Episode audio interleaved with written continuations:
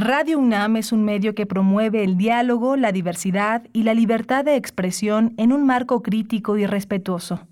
Los comentarios expresados a lo largo de su programación reflejan la opinión de quien los emite, mas no de la radiodifusora.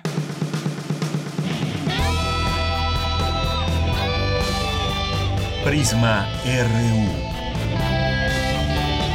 Relatamos al mundo.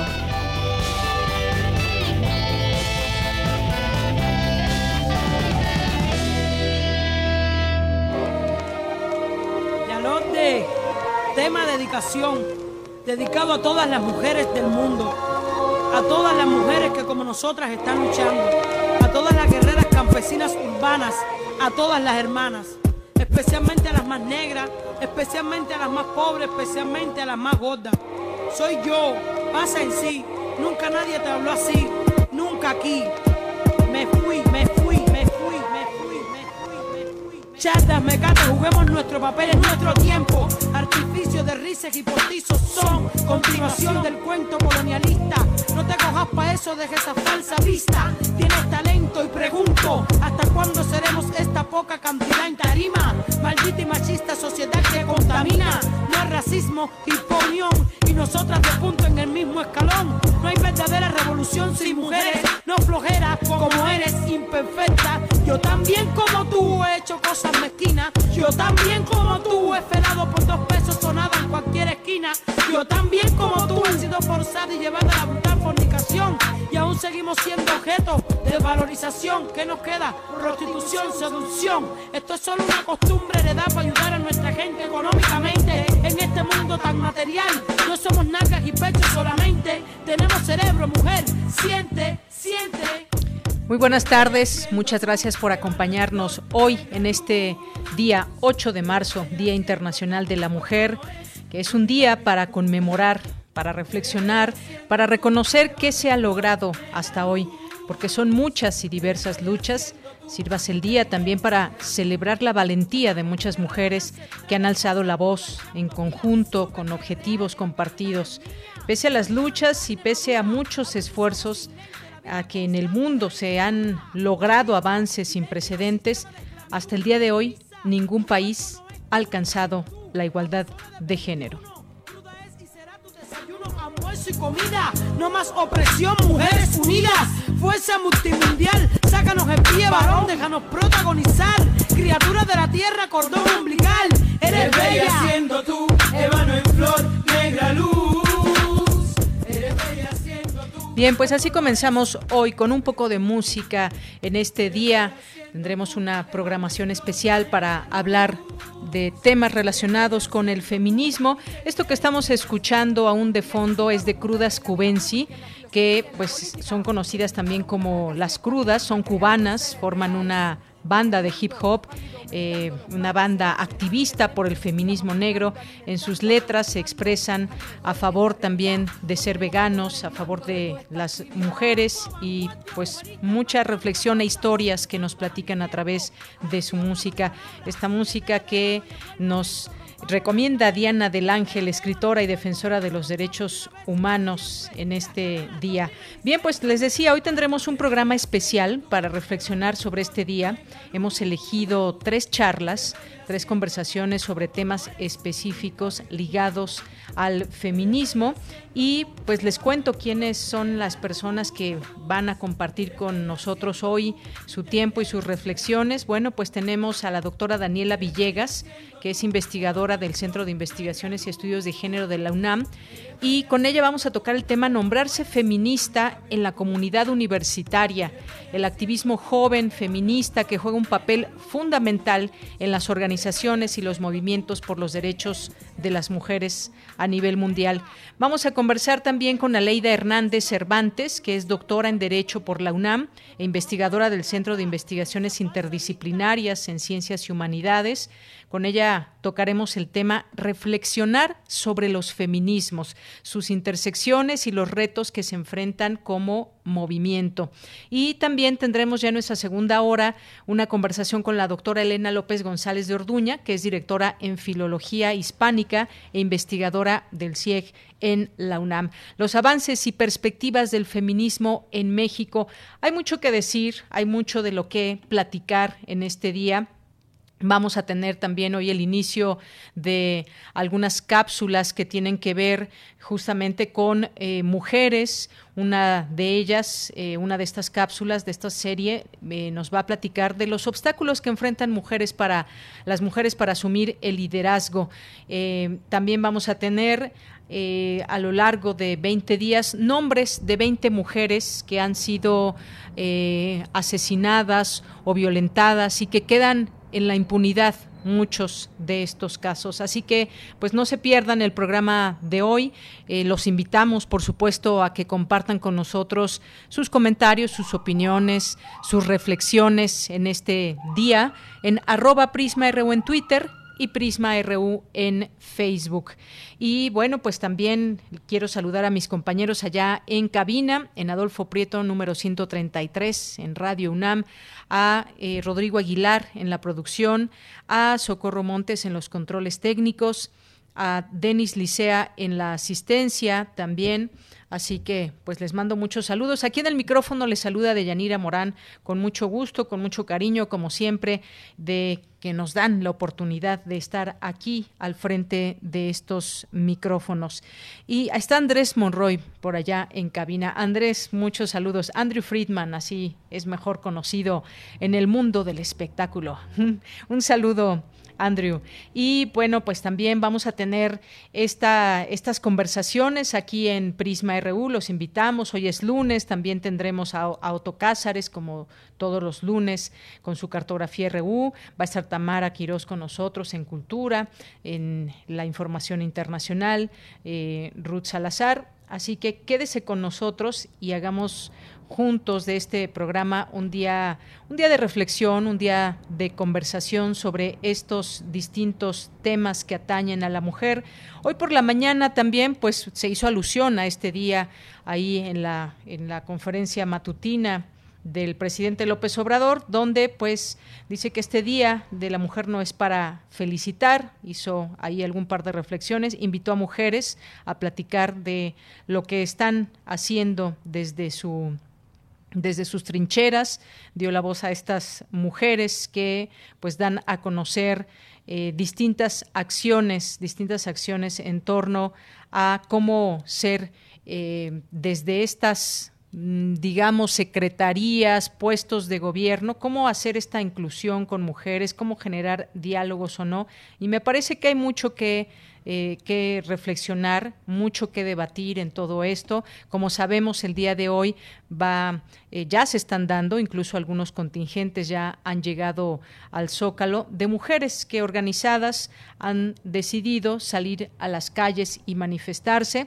Uno de los contingentes que desde las 10 de la mañana, mujeres de eh, la Unión Nacional de Trabajadoras Agrícolas ingresó a la Plaza de la Constitución por Avenida 20 de Noviembre con el objetivo de pedir, exigir apoyos para el campo y para, para que ellas se desarrollen en este espacio. Como sabemos, van a haber algunas otras eh, marchas y estaremos aquí atentos siguiendo esta información. Sabemos que pues hay distintas vallas ahí alrededor del Zócalo, una de ellas frente a Palacio Nacional y que este fin de semana ha sido motivo de distintas opiniones y reacciones, sobre todo en muchas redes sociales, en torno a la colocación de esta valla alrededor de Palacio Nacional y lo que ha sucedido en estas últimas horas, que ha sido escribir los nombres de mujeres que, pues a las que les quedó a deber la justicia y mujeres que ya no están, que han, que sufrieron em, una muerte, una muerte pues muy difícil a manos de hombres, feminicidios, vaya, y se han puesto nombres, se han puesto flores y se han proyectado también distintos lemas ahí frente a a Palacio Nacional. Ah, platicaremos a lo largo del programa de todo esto, así que quédese con nosotros y desde aquí relatamos al mundo. Relatamos al mundo. Relatamos al mundo. Y en resumen, en 2020 9.4 millones de mujeres sufrieron ciberacoso en México. Se enfrentan ahora a estrés postraumático y aislamiento. En materia nacional, la presidenta del Instituto Nacional de las Mujeres, Nadine Gassman, aseguró que el gobierno federal escucha a las mujeres que protestan en las calles y reconoció que el feminicidio es una de las mayores deudas hacia este sector de la población. El presidente Andrés Manuel López Obrador dijo que los legisladores analizarán el otorgamiento de licencias de cultivo de marihuana y amapola. Sin embargo, su gobierno está ayudando a los campesinos de zonas de Guerrero y el Triángulo Dorado con el programa Sembrando Vida.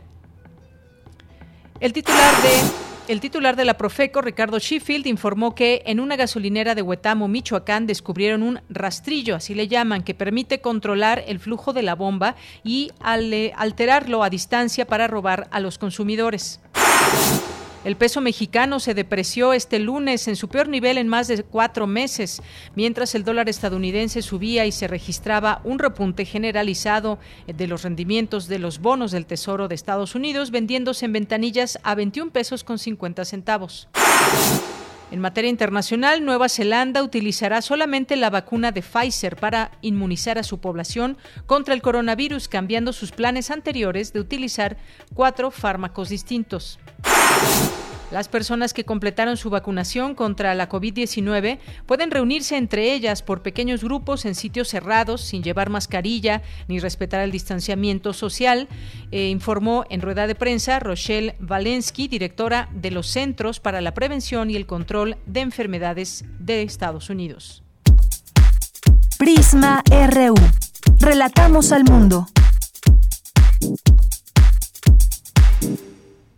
Bien, el gobierno de México comenzó este fin de semana la distribución de 800 mil dosis de la vacuna china Sinovac, tras recibir de la autoridad sanitaria el certificado de análisis. Las vacunas partieron del Estado de México hacia las 32 entidades federativas del país y con la integración de las alcaldías Miguel Hidalgo y Azcapotzalco, inició este lunes 8 de marzo la tercera etapa de vacunación contra el nuevo coronavirus para adultos mayores de 60 años de edad residentes en la Ciudad de México. La Secretaría de Salud hasta el momento reportó 190.357 muertos y llegamos a los 2.125.866 contagios confirmados. Continuamos. Campus RU.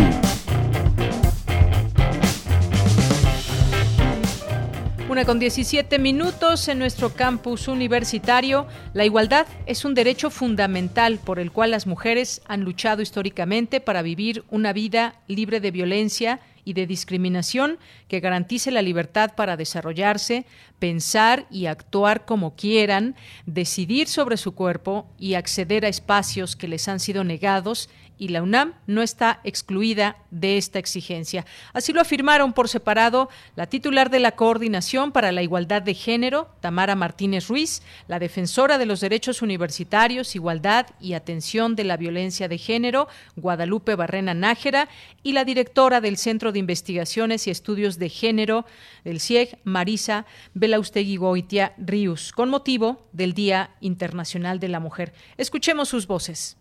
Sabemos que la UNAM es un referente no solo en México, sino en todo el continente. Por ello, los avances que aquí podemos lograr serán un elemento positivo en la transformación de todas las sociedades.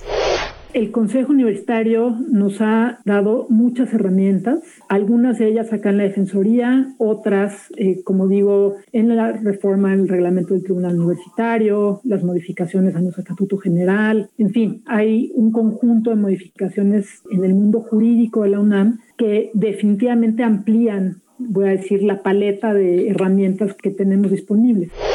Tenemos la, una de las mejores estructuras contra el hostigamiento y el acoso del mundo y que lo que tenemos que hacer es probarlo. Es una arquitectura, es una ingeniería, es una maquinaria y una agenda de género de primer nivel mundial. Eso no quiere decir que no tengamos problemas. Tenemos que probar esa maquinaria.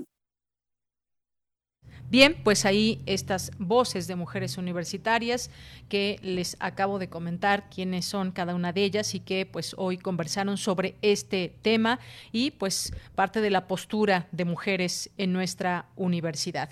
Y bien, en un momento nos vamos a conectar con mi compañera Virginia Sánchez porque nos va a platicar acerca de algunos datos interesantes. Durante la pandemia se redujo 45% la participación de la mujer en el ámbito laboral y hay actividades, como les habíamos dicho también, en torno a, eh, pues a este día, que no solamente sirvas este día para reflexionar, sino desde días previos ha iniciado la UNAM con distintas actividades que se prolongarán a lo largo de este mes. Antes vamos a ir con mi con mi compañera Dulce García, que nos tiene información de que en 2020 9.4 millones de mujeres ¿En qué cantidad? Vaya, qué cantidad. Sufrieron ciberacoso en México y se enfrentan ahora a estrés postraumático y aislamiento. Cuéntanos, Dulce, bienvenida, muy buenos días. Buenas tardes. Ayanira, muy buenas tardes a ti al auditorio de Prisma RU. Así es, Deyanira, la pandemia por COVID-19 ha asegurado la consolidación de los espacios digitales como sitios inseguros para mujeres y niñas que han tenido que reducir incluso su interacción en la vida pública presencial. Entre los diversos delitos que pueden atravesar las mujeres se encuentra la trata, la pornografía, extorsión, discursos de odio, entre otro tipo de estos delitos de Yanira. El módulo sobre ciberacoso del Instituto Nacional de Estadística y Geografía indica que de las más de 17 millones de personas usuarias de Internet de 17 años o más que afirmaron haber vivido alguna situación de acoso cibernético, 9.4 son, son mujeres. Así, 9.4 millones de Yanira, como lo comentabas en un inicio. Así lo refirió Nayeli Ramírez Hernández, presidenta de la Comisión de los Derechos Humanos de la Ciudad de México, durante la presentación del informe sobre violencia digital contra la mujer, trabajo que dijo aborda una de las problemáticas más desatendidas en violencia de género. Escuchen afectado es el de las personas jóvenes de 20 a 29 años. Asimismo, el MOSIVA señala que 40.3% de las mujeres víctimas enfrentaron insinuaciones o propuestas sexuales. 35.3% fueron conectadas mediante identidades falsas y 33.9% recibieron mensajes ofensivos. Deyanira Nayeli Ramírez advirtió que entre el primero de enero y el 15 de noviembre de 2020 se reportaron también 452 incidentes cibernéticos en contra de niñas, niños y adolescentes, de los cuales 65% correspondieron a víctimas niñas o adolescentes mujeres. Vamos a escucharla nuevamente. Los daños psicoemocionales son significativos. En el caso de las niñas y las adolescentes existe una tendencia al autoaislamiento social derivado de la violencia digital que afecta el libre desarrollo de la personalidad, lo que a su vez tiene el potencial de agrandar la brecha digital de género e incluso fungir como una limitante para su desarrollo económico.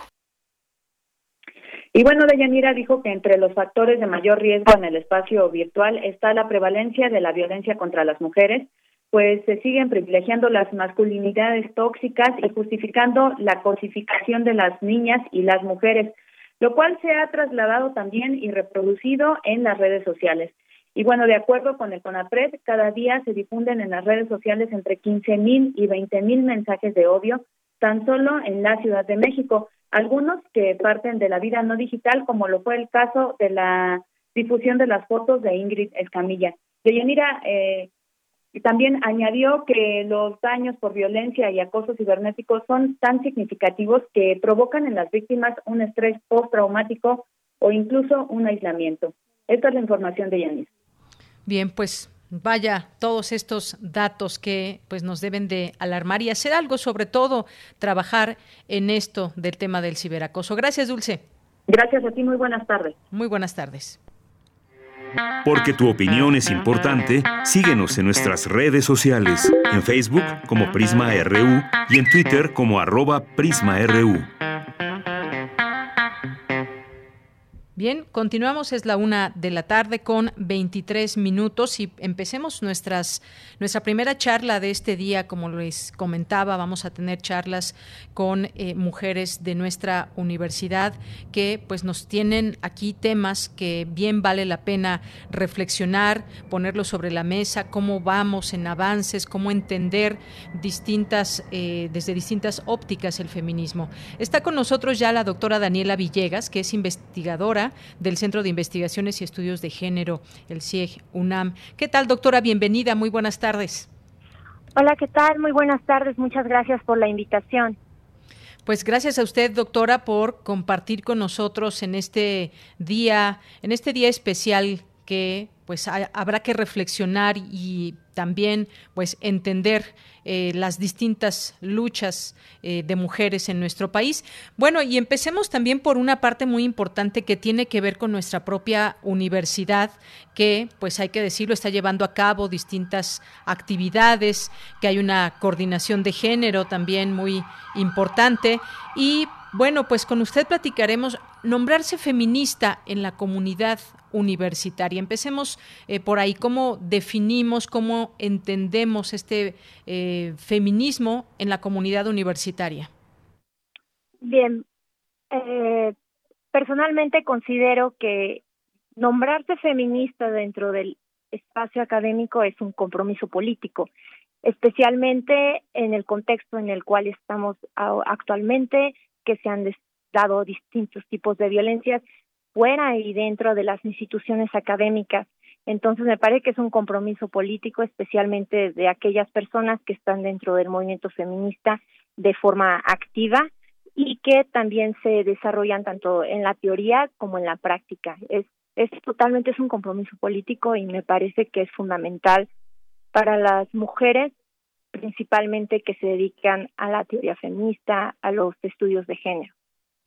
Bien, eh, doctora, y hemos tenido también buenas noticias eh, a lo largo, sobre todo de estos últimos meses, quizás también años, en algunas inclusiones que se han tenido, de estos esfuerzos desde, desde nuestra universidad. No solamente me estoy refiriendo a la coordinación de género, sino algunos otros esfuerzos, incluso eh, materias nuevas que ahora se tienen en distintas carreras, un tema también de sensibilidad sensibilización para toda la comunidad universitaria y me parece que eso es eh, pues comenzar desde casa. Usted mencionaba, es un compromiso político y un compromiso que empieza también con todas las universitarias y los universitarios. He tenido la oportunidad de impartir clases no solamente a alumnos eh, a nivel eh, licenciatura, sino también a profesorado dentro de las instalaciones del UNAM, en este caso en línea debido a la pandemia, y el compromiso de ellos está ahí. Hay, hay un real compromiso tanto de mujeres y de hombres de intentar comprender estas conceptualizaciones, eh, las, las legislaciones dentro y fuera de la universidad. Y me parece que tanto los avances que se han dado a nivel de leyes están no solamente en mero papel, ¿no? sino que también las profesoras y los profesores buscan tener las conceptualizaciones, estar actualizadas, actualizados, para poder tener un conocimiento dentro de las aulas y poder de esa manera orientar, eh, tener una un conocimiento mayor y por lo mismo no no solamente eh, ser eh, una persona que está ahí impartiendo la clase, sino también dar eh, posibilidades de conocimiento en temáticas vinculadas a género y feminismo. Entonces, me parece que las docentes y los docentes de la UNAM actualmente están verdaderamente comprometidas y comprometidos con estos nuevos desarrollos y también estar en más contacto con los alumnos y los alumnos que están viviendo eh, estas situaciones, no solo de violencia, sino también de apertura ante distintas temáticas. Eh, esa es mi opinión. Bien, doctora, pues es importante todo esto que nos dice. Justamente una de las preguntas que, que usted responde, que yo iba a hacerles cómo se ha recibido todo esto en la comunidad universitaria, eh, estas eh, pláticas, estos acercamientos, como usted bien nos platica, y lo que hay que decir, y es algo que hemos visto, hay una organización importante de mujeres en distintas entidades universitarias que pues han alzado la voz por distintas eh, situaciones y hoy más que nunca me parece que debe de ser atendida o atendidas todas estas peticiones. ¿Cómo ve usted ese trabajo que se desarrolla desde nuestra universidad?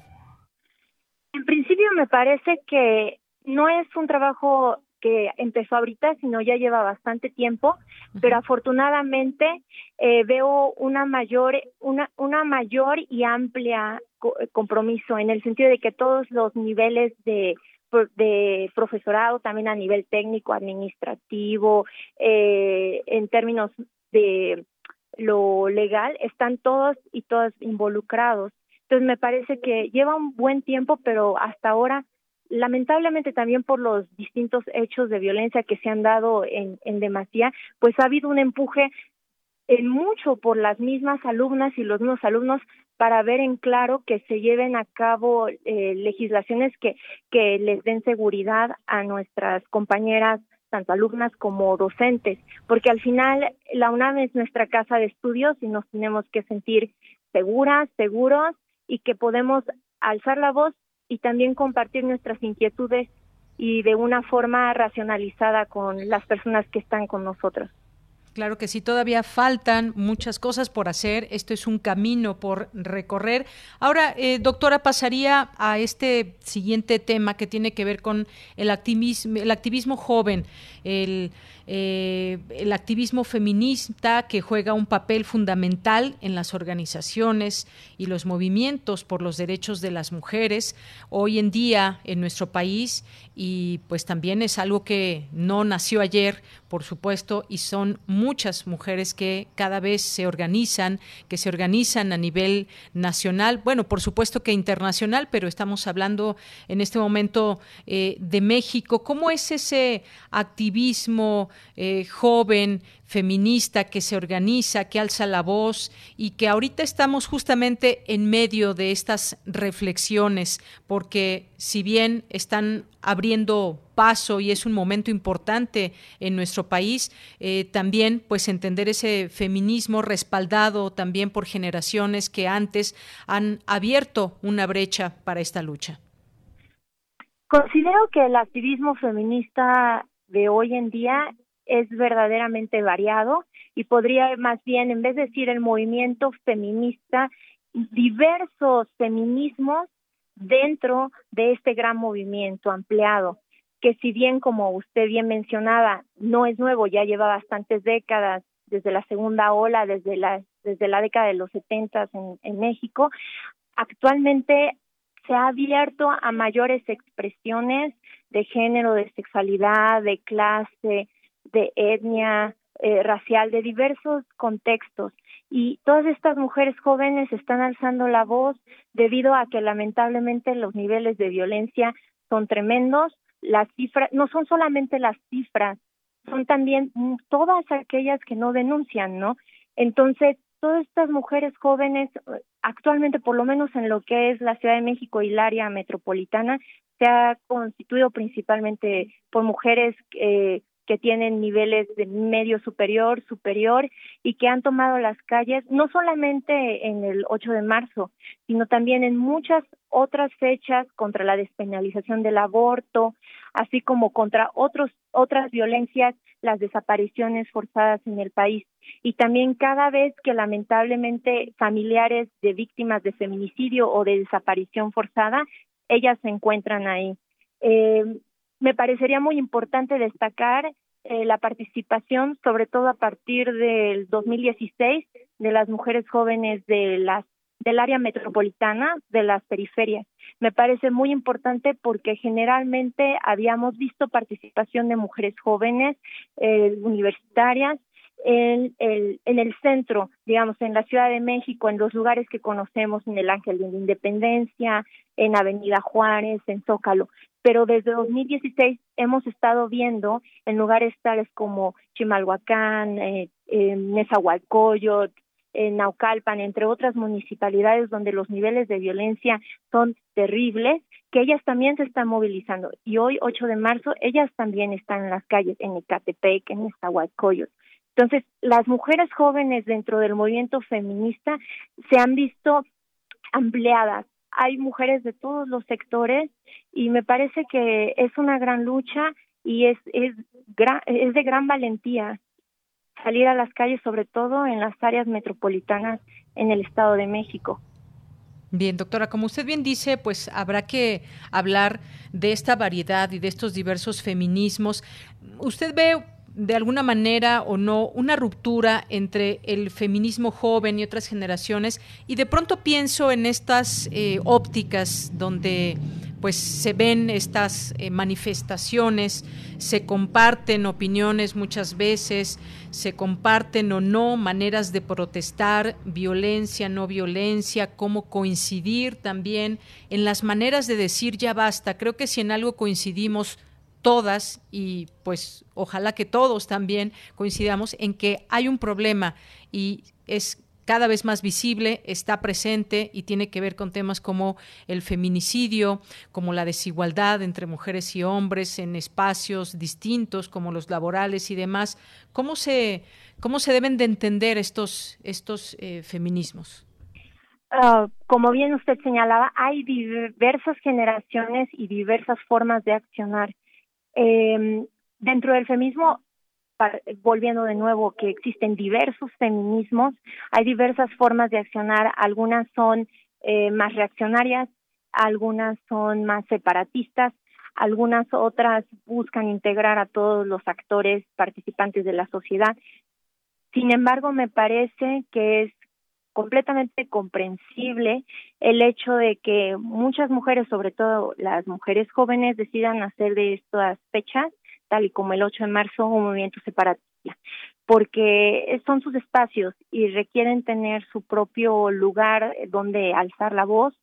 En relación al tema de las violencias, me parece que es un tema muy complejo, porque el, el, el simple hecho de hablar de violencia ¿Acaso no tan, ah, estamos llenos de distintos tipos de violencias en relación, por ejemplo, a las precariedades eh, económicas, social?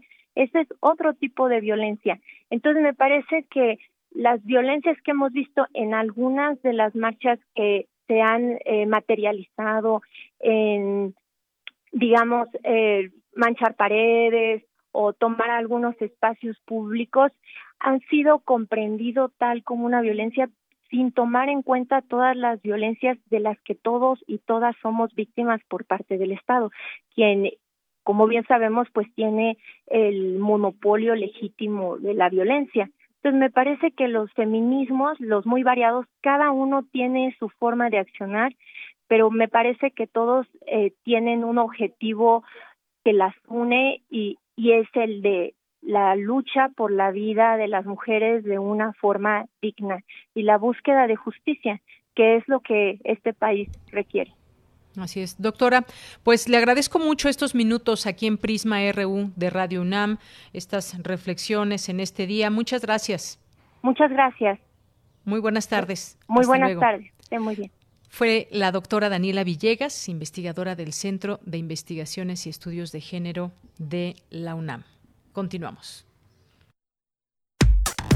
Relatamos al mundo. Relatamos al mundo. Me enlazo con mi compañera Virginia Sánchez. Durante la pandemia se redujo 45% la participación de la mujer en el ámbito laboral. ¿Qué tal, Vicky? Muy buenas tardes. Adelante. Hola, ¿qué tal, Bella? Muy buenas tardes a ti y al auditorio de Prisma RU. El tema de la inclusión de la mujer en el ámbito organizacional pareciera avanzar en la agenda política, pero según cifras de la Secretaría del Trabajo y Previsión Social, en marzo de 2020, 26% de las empleadas han vivido con algún tipo de discriminación o violencia laboral. Además, un gran número de ellas son madres solteras que toleran estas situaciones para llevar el sustento a casa. Y es que también, pues, eh, eh, la experta señala que eh, según una entrevista realizada a distintas colaboradoras de empresas en el país, por cada 10 altos ejecutivos solo una es del género femenino. Entonces, pues la mayoría indicaron que sacrificaron además aspectos de su vida personal como la posibilidad de, pues, superarse en otro aspecto. Así lo señaló Erika Villavicencio de la Facultad de Psicología de la UNAM, quien también detalló que según cifras del Instituto Nacional de Estadística y Geografía, el INEGI, el INEGI durante el primer trimestre de 2019, más de 10.000 mujeres abandonaron su empleo por acoso laboral. Esto dijo demuestra que aún nos encontramos con espacios donde permea la cultura machista que muestran lo mucho que aún falta por hacer y señala algunos de los retos que al respecto se tienen en estos espacios. Escuchemos. Si la organización dota de las herramientas necesarias, incluido capacitación y desarrollo, incluido un contrato que cubra este, prestaciones, sus derechos, con horarios adecuados, flexibles, con la capacidad y derecho a la desconexión, entender que además del trabajo puedes hacer otras cosas en tu día, si tienes políticas de igualdad de género, de equidad de género, si tienes estas características como organización, vas a tener talento, vas a tener gente que quiera trabajar y sumarse.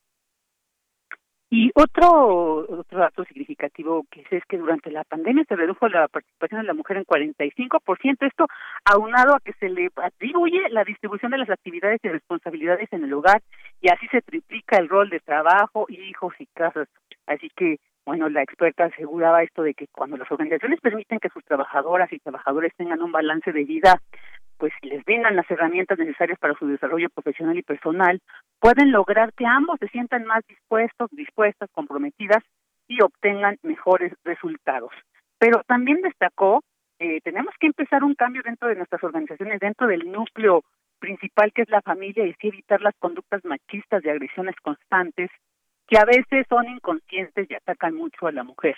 Hay que dibujar, dijo, un escenario de equidad de género en todos los ámbitos de nuestra vida de ella, este es mi reporte.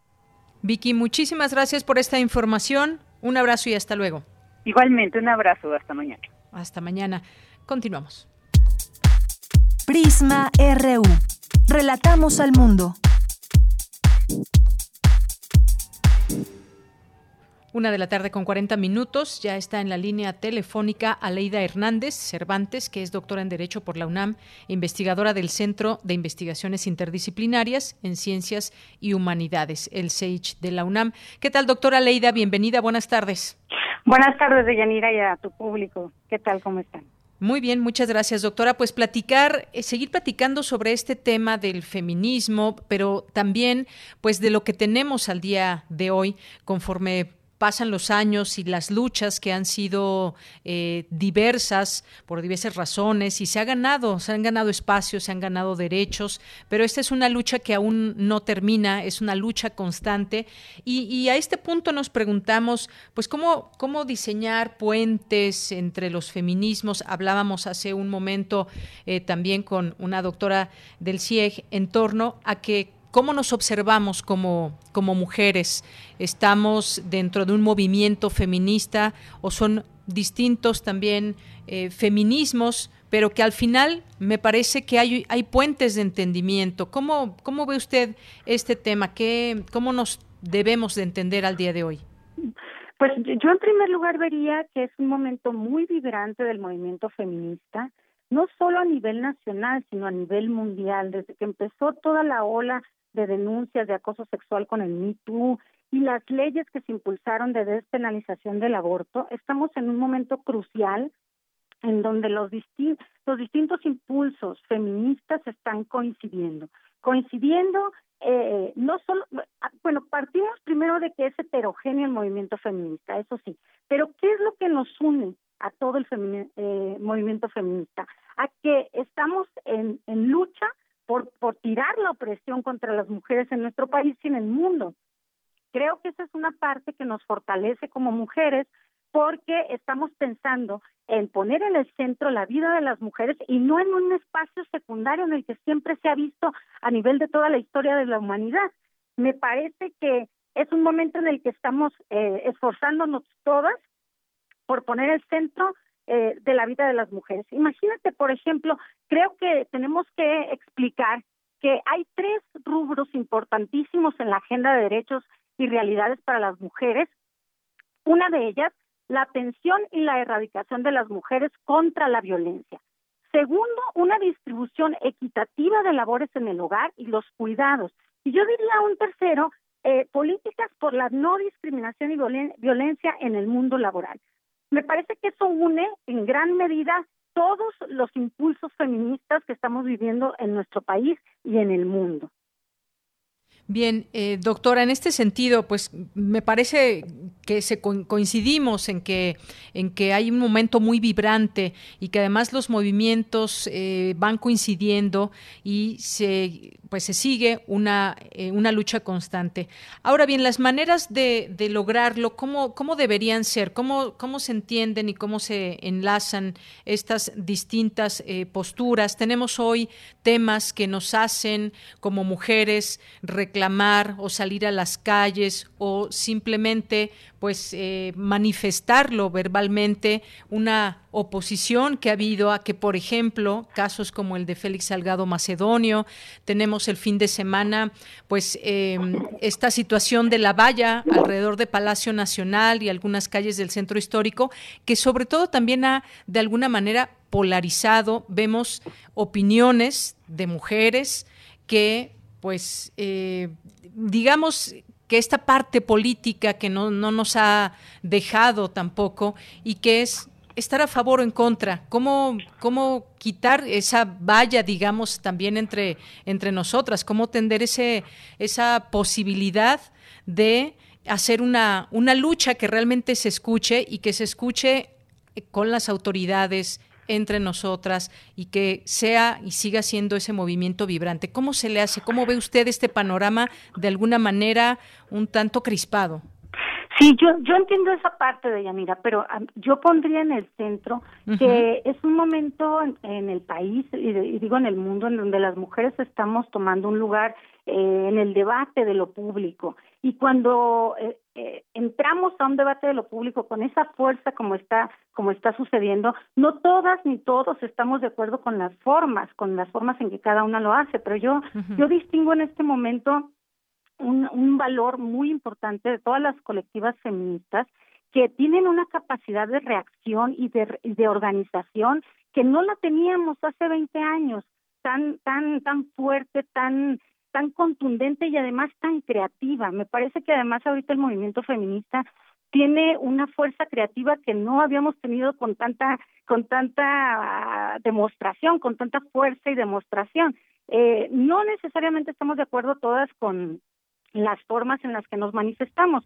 Pero creo que ahorita en la sociedad mexicana, y, lo digo en general también en el mundo, eh, tendríamos que estar escuchando qué tipo de demandas se están haciendo. Eh, tendríamos que concentrar la mirada en, en, la, en la historia de las opresiones, las discriminaciones que hemos vivido las mujeres, las distintas violencias, y me parece que es un, es un buen momento para, como en este programa y como en muchos espacios de la vida pública, estamos tratando de comunicar lo mejor posible esos distintos, eh, eh, esas distintas demostraciones de la acción feminista, ¿no?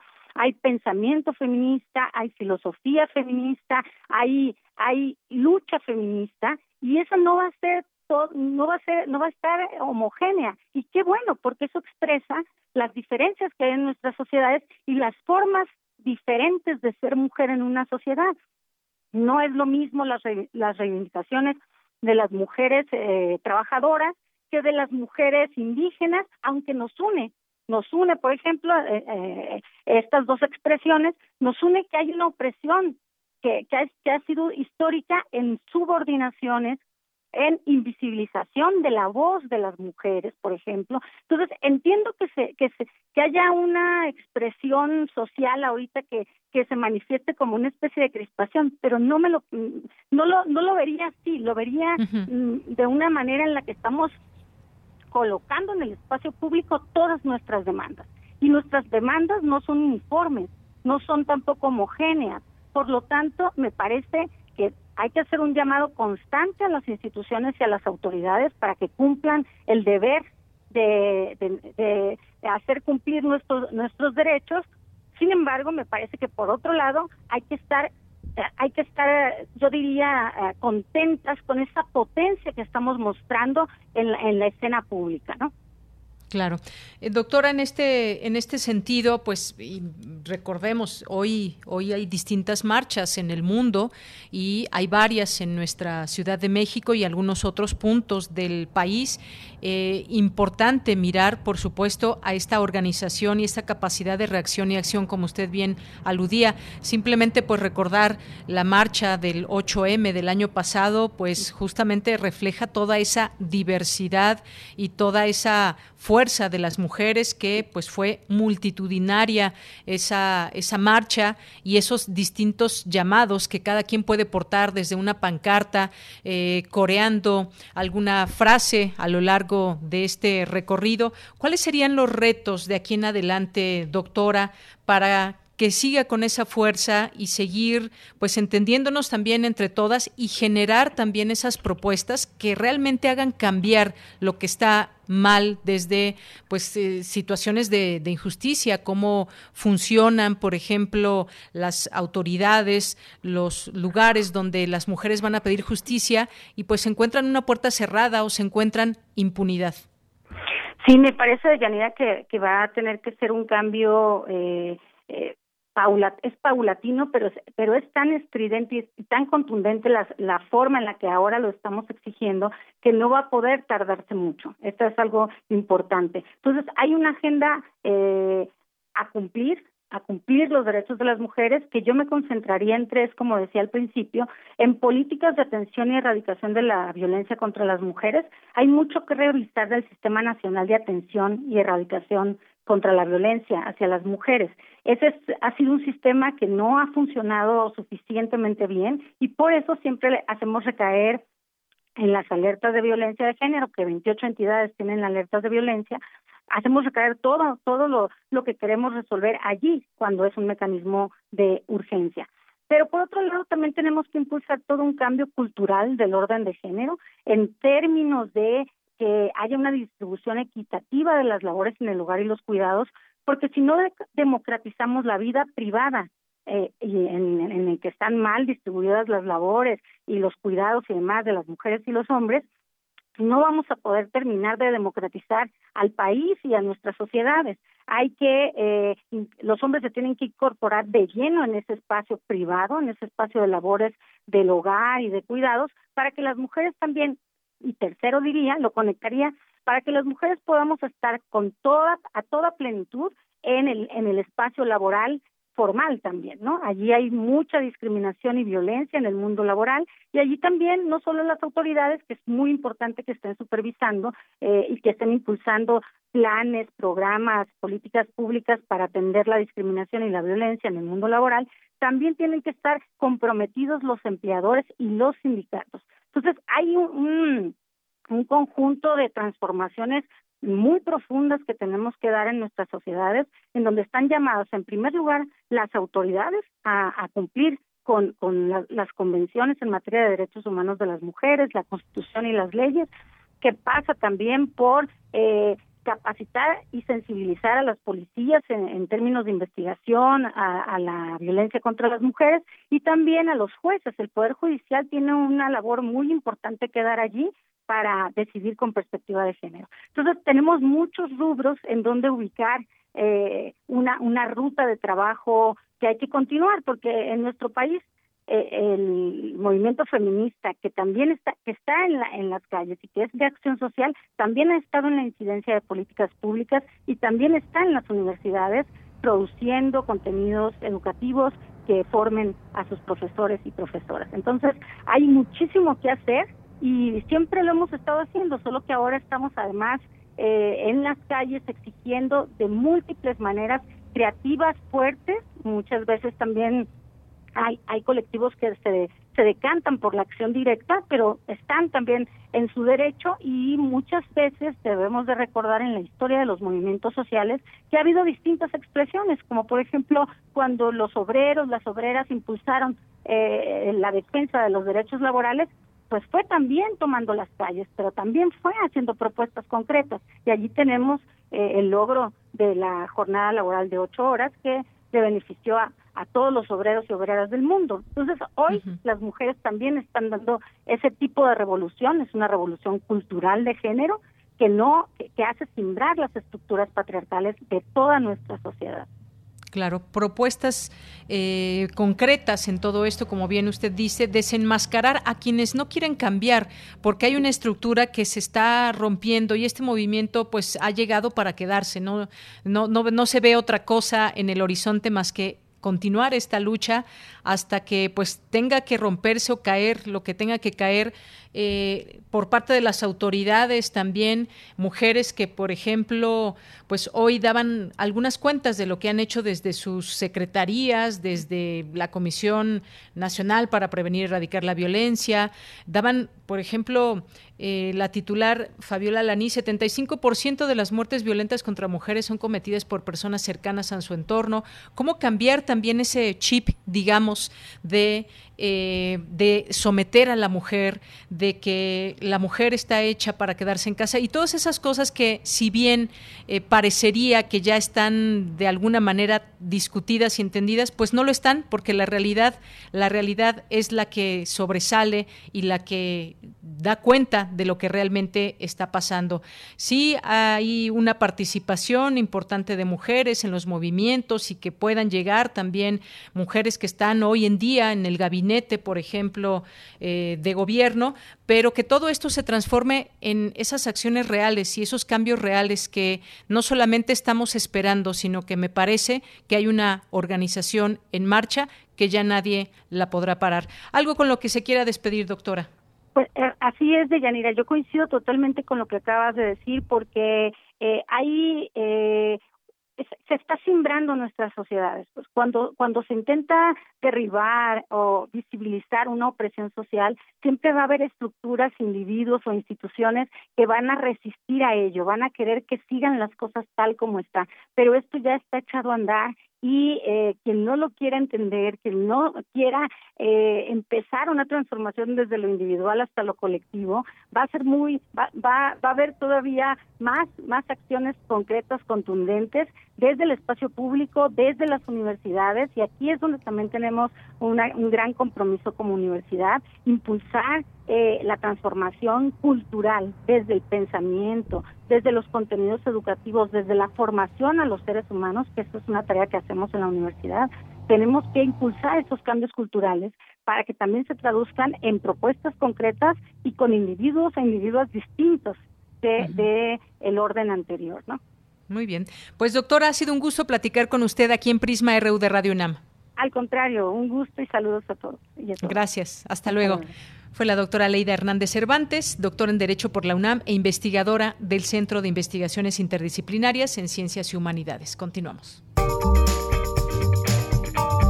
Sala Julián Carrillo presenta.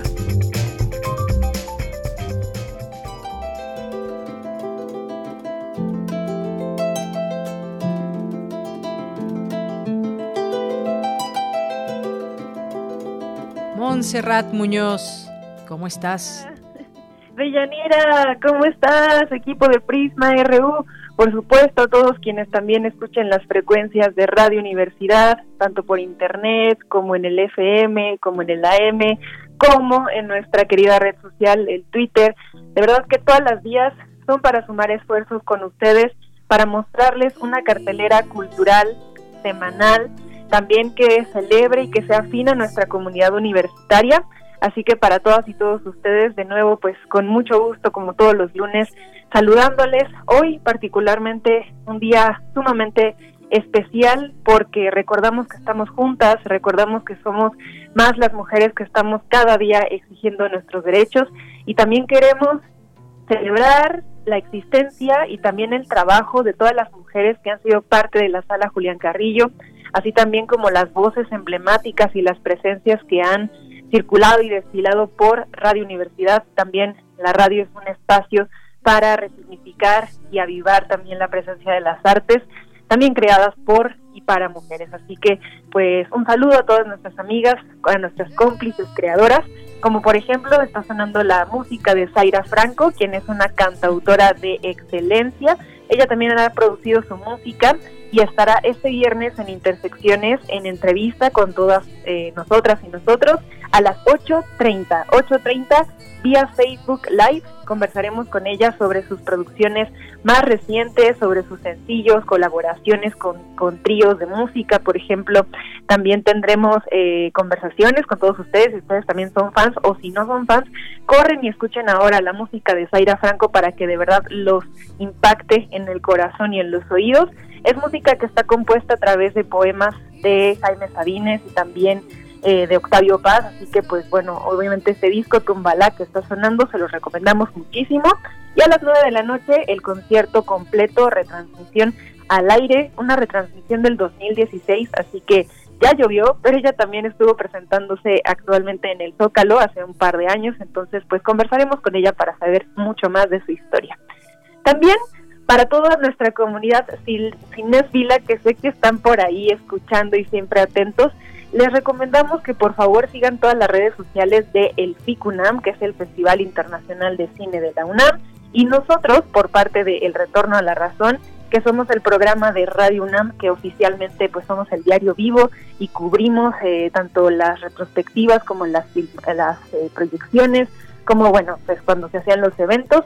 Ya estamos comenzando a trabajar con grabaciones previas, todo para que del 18 al 26 de marzo ustedes puedan escuchar a las 8 de la noche nuestra programación, una hora completa, contándoles sobre los directores que están este año, las secciones del festival, por ejemplo, la competencia internacional, ahora México, aciertos, Atlas, retrospectivas y también las actividades académicas que tiene planeadas este festival virtual en este año para todas y todos ustedes, de verdad con muchísimo gusto.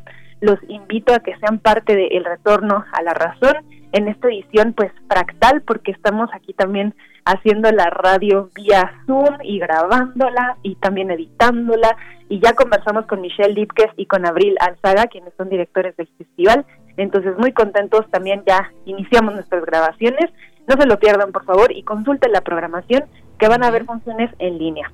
Y también nos invitamos el sábado a los otros libros que es eh, una transmisión que celebra encuentros con editores quienes hacen libros diferentes, libros que están dedicados también a la creación autoral, a la poesía, a la fotografía, también son impresos de manera artesanal y tenemos conversaciones con ellos y ellas también los sábados a las 7 de la noche. Conduce nuestra querida Andrea Castañeda y Héctor Salic, quienes están también en la conducción y producción. Y bueno, también si quieren revisar los, eh, las entrevistas previas, en el Facebook Sala Julián Carrillo. Tenemos también eh, las conversaciones guardadas y grabadas para todos ustedes. Este sábado fue Odín Rocha de Barbas Poéticas, un editorial de resistencia. Y si les gustan los beatniks y la generación beat, pues ahí también podrán encontrar mucha más información. De Yanira, un abrazo sonoro, también abrazo y resistencia para todas las mujeres que son parte también de la sala Julián Carrillo y de Radio. Claro que sí, Monse, un abrazo para ti también. Nos escuchamos el siguiente lunes y nos vamos al corte. ¡Corte!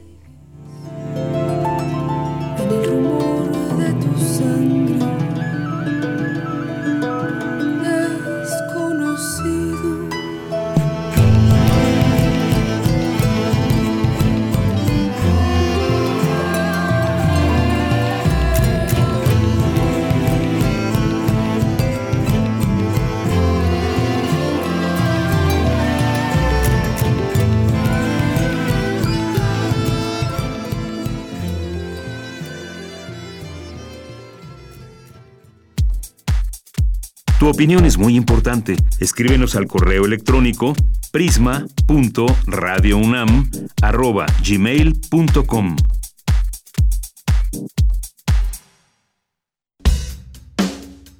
Queremos escucharte. Queremos escucharte. Queremos ¿Cuál ha sido tu experiencia en la pandemia? Llama al buzón de voz de Radio UNAM y responde estas preguntas. ¿Qué has aprendido y por qué? 55 56 23 32 81. tu testimonio será compartido con nuestros radioescuchas. La dificultad es la mejor maestra. Radio UNAM, experiencia sonora. Entonces, ¿qué va a ser, doctora? Pues igual que ustedes. Pobre. Durante años, desde antes que naciéramos, nuestro futuro ya estaba escrito. En el PT, seguimos luchando por un México donde existan más posibilidades y donde todos podamos escribir nuestro propio futuro. Tú cuando seas grande, vas a hacer lo que tú quieras. El PT está de tu lado. México, su naturaleza, su cultura, sus colores, sus sabores, las diferencias entre todas y todos nos fortalece. Vamos a luchar para darlo todo con determinación, con orgullo, con fuerza. Va por el futuro, va por nuestra gente, va por el bienestar, va por las familias, va por esta tierra, va por México. PRD. El Festival Internacional de Cine de la UNAM. FICUNAM realizará su décima primera edición totalmente en línea. Nos vemos del 18 al 28 de marzo. Descubre toda la programación en ficunam.unam.mx y sigue toda la información en las redes sociales arroba ficunam. Ficunam, el cine que provoca. Ya inició el proceso electoral 2020-2021. Y en el Tribunal Electoral de la Ciudad de México, protegemos tus derechos político-electorales respetando todas las medidas de seguridad sanitaria.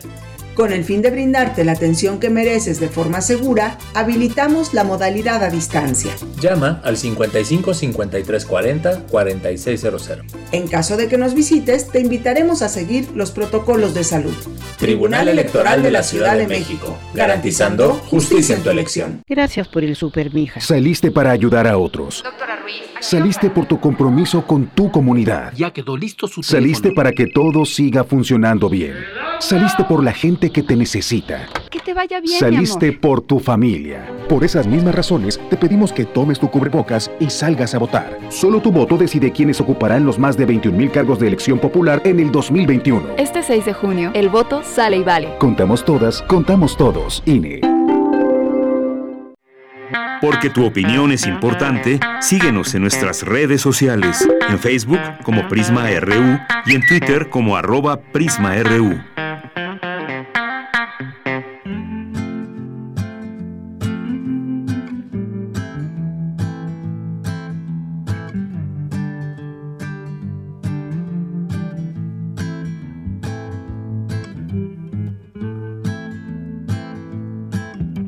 Si observas desde afuera no lo notas, pero una duda crece en mi cabeza.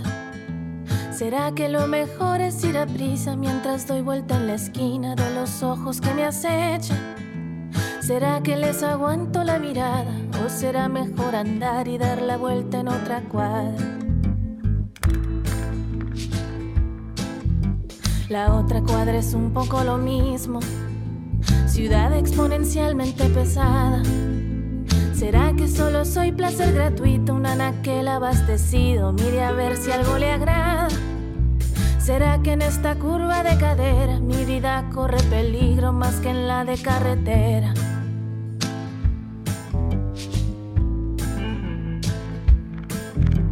Mi madre me decía, ten cuidado, mejor no andar de noche por las calles Fíjate muy bien que cualquier trago que te tomes te lo sirvan cuando estés allí delante.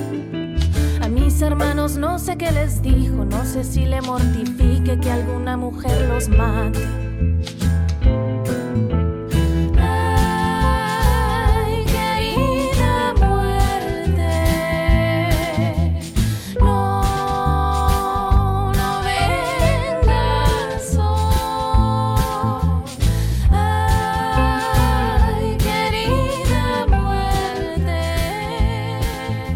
regresamos.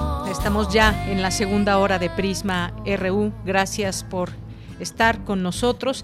Y esto que estamos escuchando es de René Gust y se llama Querida Muerte que de pronto, pues, cómo nos recuerda, está platicando una historia de pronto de cómo nos sentimos como mujeres en las calles, de esas recomendaciones de nuestras madres cuando salimos solas y que también se las harán a sus hijos hombres. Escuchemos un poco más. Denuncias y denuncias y denuncias y denuncias y no más no se ve nadie tras las rejas. Están libres afuera emborrachando a alguna chica para ver si en unas horas la corteja.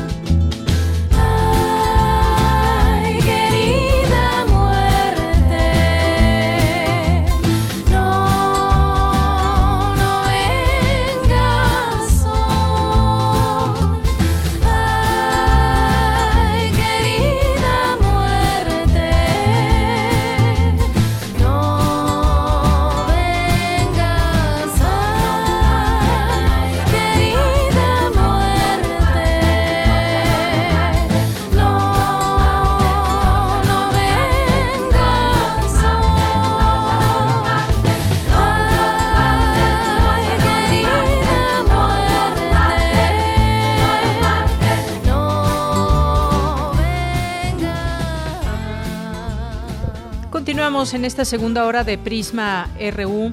Les decíamos que vamos a eh, comenzar algunas cápsulas que estaremos escuchando a lo largo de estos días. Vamos a escuchar eh, eh, una serie donde se nombra a una mujer, su edad, su nombre, porque no se debe olvidar ninguna de ellas ni ninguno de estos casos que si bien son eh, pueden ser diferentes y pueden ser en cualquier parte de nuestro país que se que sigue pasando esto y que hay uno de los eh, hashtags en algún momento de todo esto que podemos leer y ver en las redes nos siguen matando esa es la realidad. Y pues estas cápsulas estarán a cargo de Dulce García. Vamos a escuchar la primera Ecos de una desaparición. Algo le falta. Ella lo provocó. Ella lo provocó. ¿Por qué andaba sola?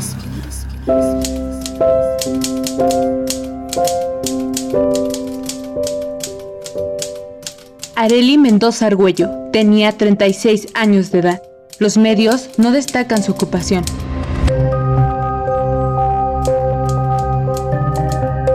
Asesinada el 15 de septiembre del 2019 en la Ciudad de México. El caso continúa impune.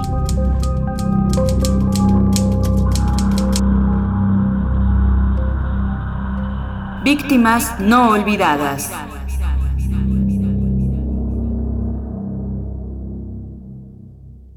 Dos de la tarde con 11 minutos. Y gracias a todas las personas que se están haciendo presentes a través de nuestras redes sociales, a todos ustedes, muchas gracias.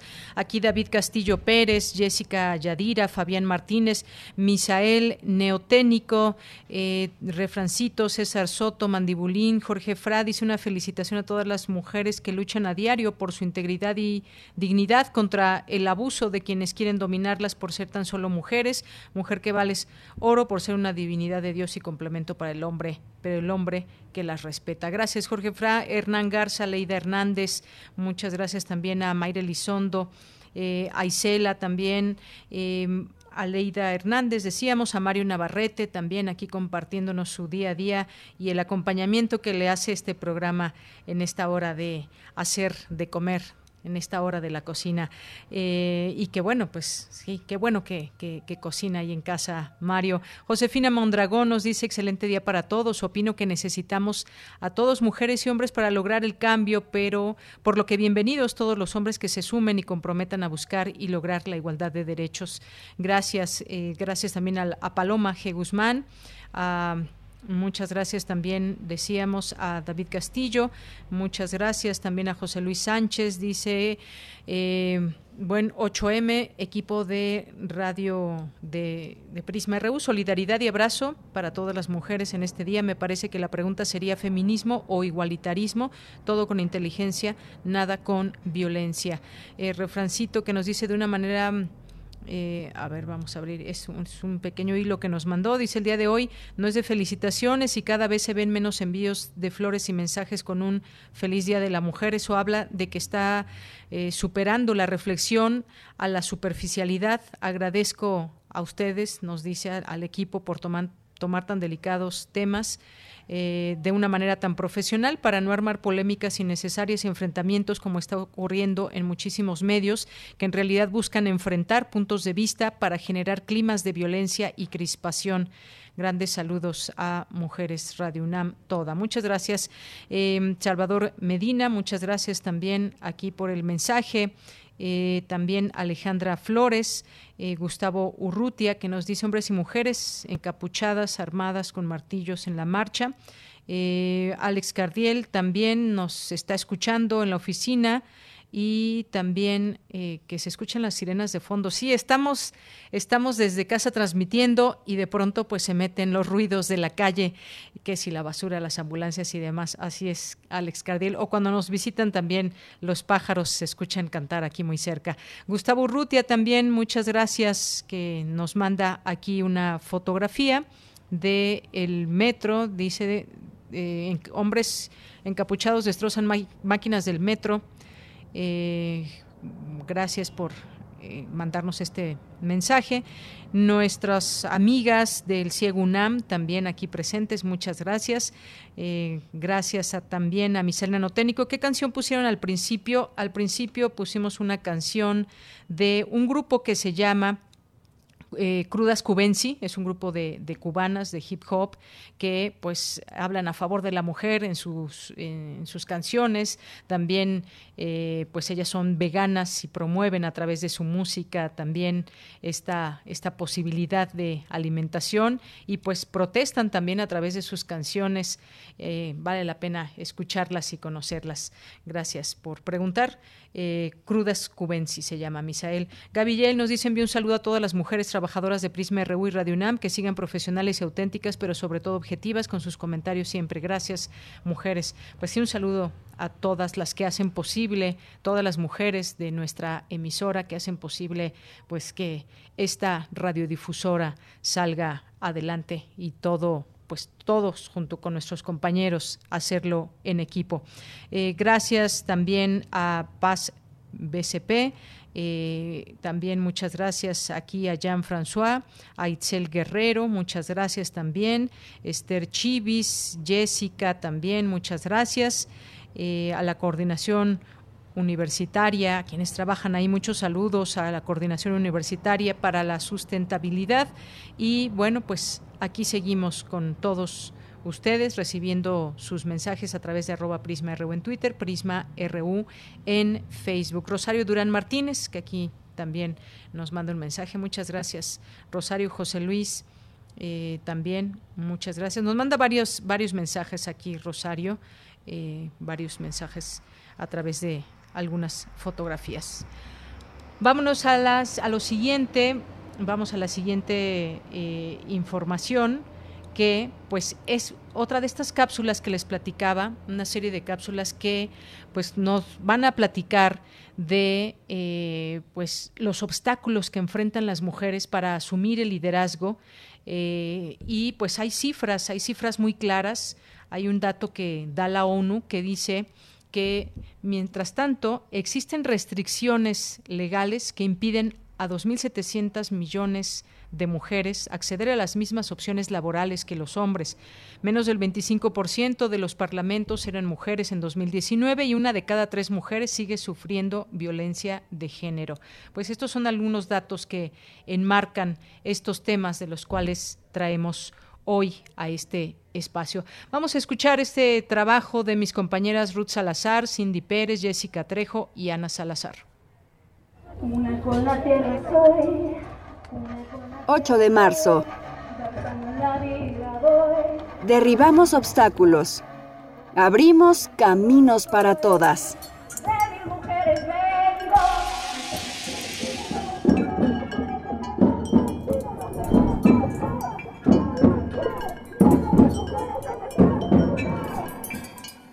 Una semilla se abre. Come del seno de la tierra. Crece alto pero un techo de cristal detiene su florecimiento.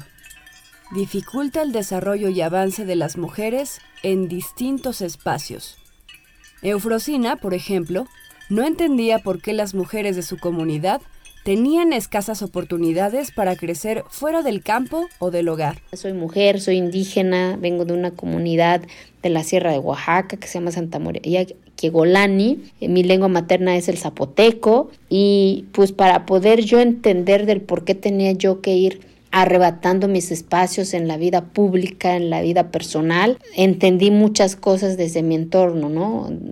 O sea, no entiendes por qué mamá es la primera en levantarse y es la última en dormirse, no entiendes por qué tu hermana, la más grande, la casan a los 12 años, las mujeres no pueden participar en decidir, ¿por qué? Porque la autonomía, los usos y costumbres, pues e, es una limitante, ¿no? Con esfuerzo, Eufrosina se formó como contadora pública, más tarde como docente, y al cabo de unos años decidió postularse como presidenta municipal de su comunidad. Pero el derecho le fue negado. La ley de usos y costumbres le arrebató esta posibilidad por el hecho de ser mujer. Te vuelves la normal, la rebelde, la loca del pueblo, pero también esas adversidades y estos obstáculos se vuelven como tu fuerza, eh, tu rebeldía para poder llegar y decir, yo no estoy provocando ni pidiendo ni más ni menos, solamente quiero que las mujeres de mi entorno tengan las mismas oportunidades, los mismos derechos y que nunca más una niña se tenga que casar a los 12 años por el hecho de ser niña o porque así lo dictan los sus costumbres. Pero también entiendes que esos obstáculos se vuelven tu fortaleza, tu fuerza para poder eh, visibilizar y lograr ya hoy una reforma a la constitución de mi estado, una reforma a la constitución de mi país, que la no haya adoptado mi iniciativa y que hoy en mi estado ya haya mujeres gobernando sus comunidades. Hoy en mi pueblo ya la mitad del cabildo son, mujeres, la mitad son hombres. Cada vez más mujeres usan su mejor defensa, su voz y su trabajo. ¿Qué retos enfrentamos al ejercer nuestro derecho al desarrollo? Kubik Vargas Huitrón estudia pedagogía. Impulsó el proyecto de bibliotecas comunitarias en Santa María Tlahuitoltepec, Oaxaca. Se dedica a la gestión cultural y al igual que Eufrosina y millones de mujeres en este país, ha tenido que sortear los obstáculos de la discriminación. Hola, mi nombre es Kubik Vargas, soy estudiante de octavo semestre de la carrera de Pedagogía en la Facultad de Estudios Superiores Zacatlán. Mi trabajo o a lo que me dedico es hacer gestión comunitaria o autogestión para mí este es un trabajo que me gusta mucho, me gusta mucho trabajar con infancias, con niñas, con niños, con juventudes, sobre todo en el trabajo de acceso o del derecho a la información. Este trabajo me llena de mucha emoción, pero sobre todo también me llena como de bastantes retos a los que me he enfrentado por ser mujer, pero sobre todo por ser mujer joven.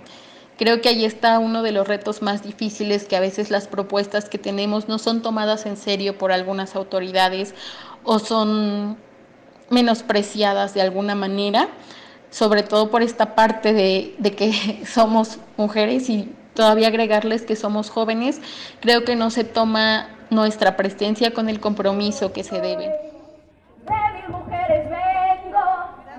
Rompamos la cultura que obstaculiza el trabajo femenino.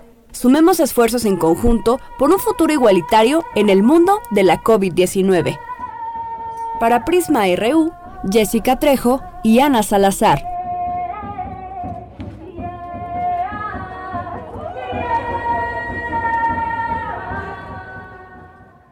Bien, pues muchas gracias a nuestras compañeras y no se pierdan a lo largo de esta semana esta información, este serial que nos tienen para eh, hablarnos de este tema de el liderazgo, liderazgo, lo que se enfrentan las mujeres, lo que nos enfrentamos las mujeres frente a muchas situaciones y que ahí están los números, por supuesto.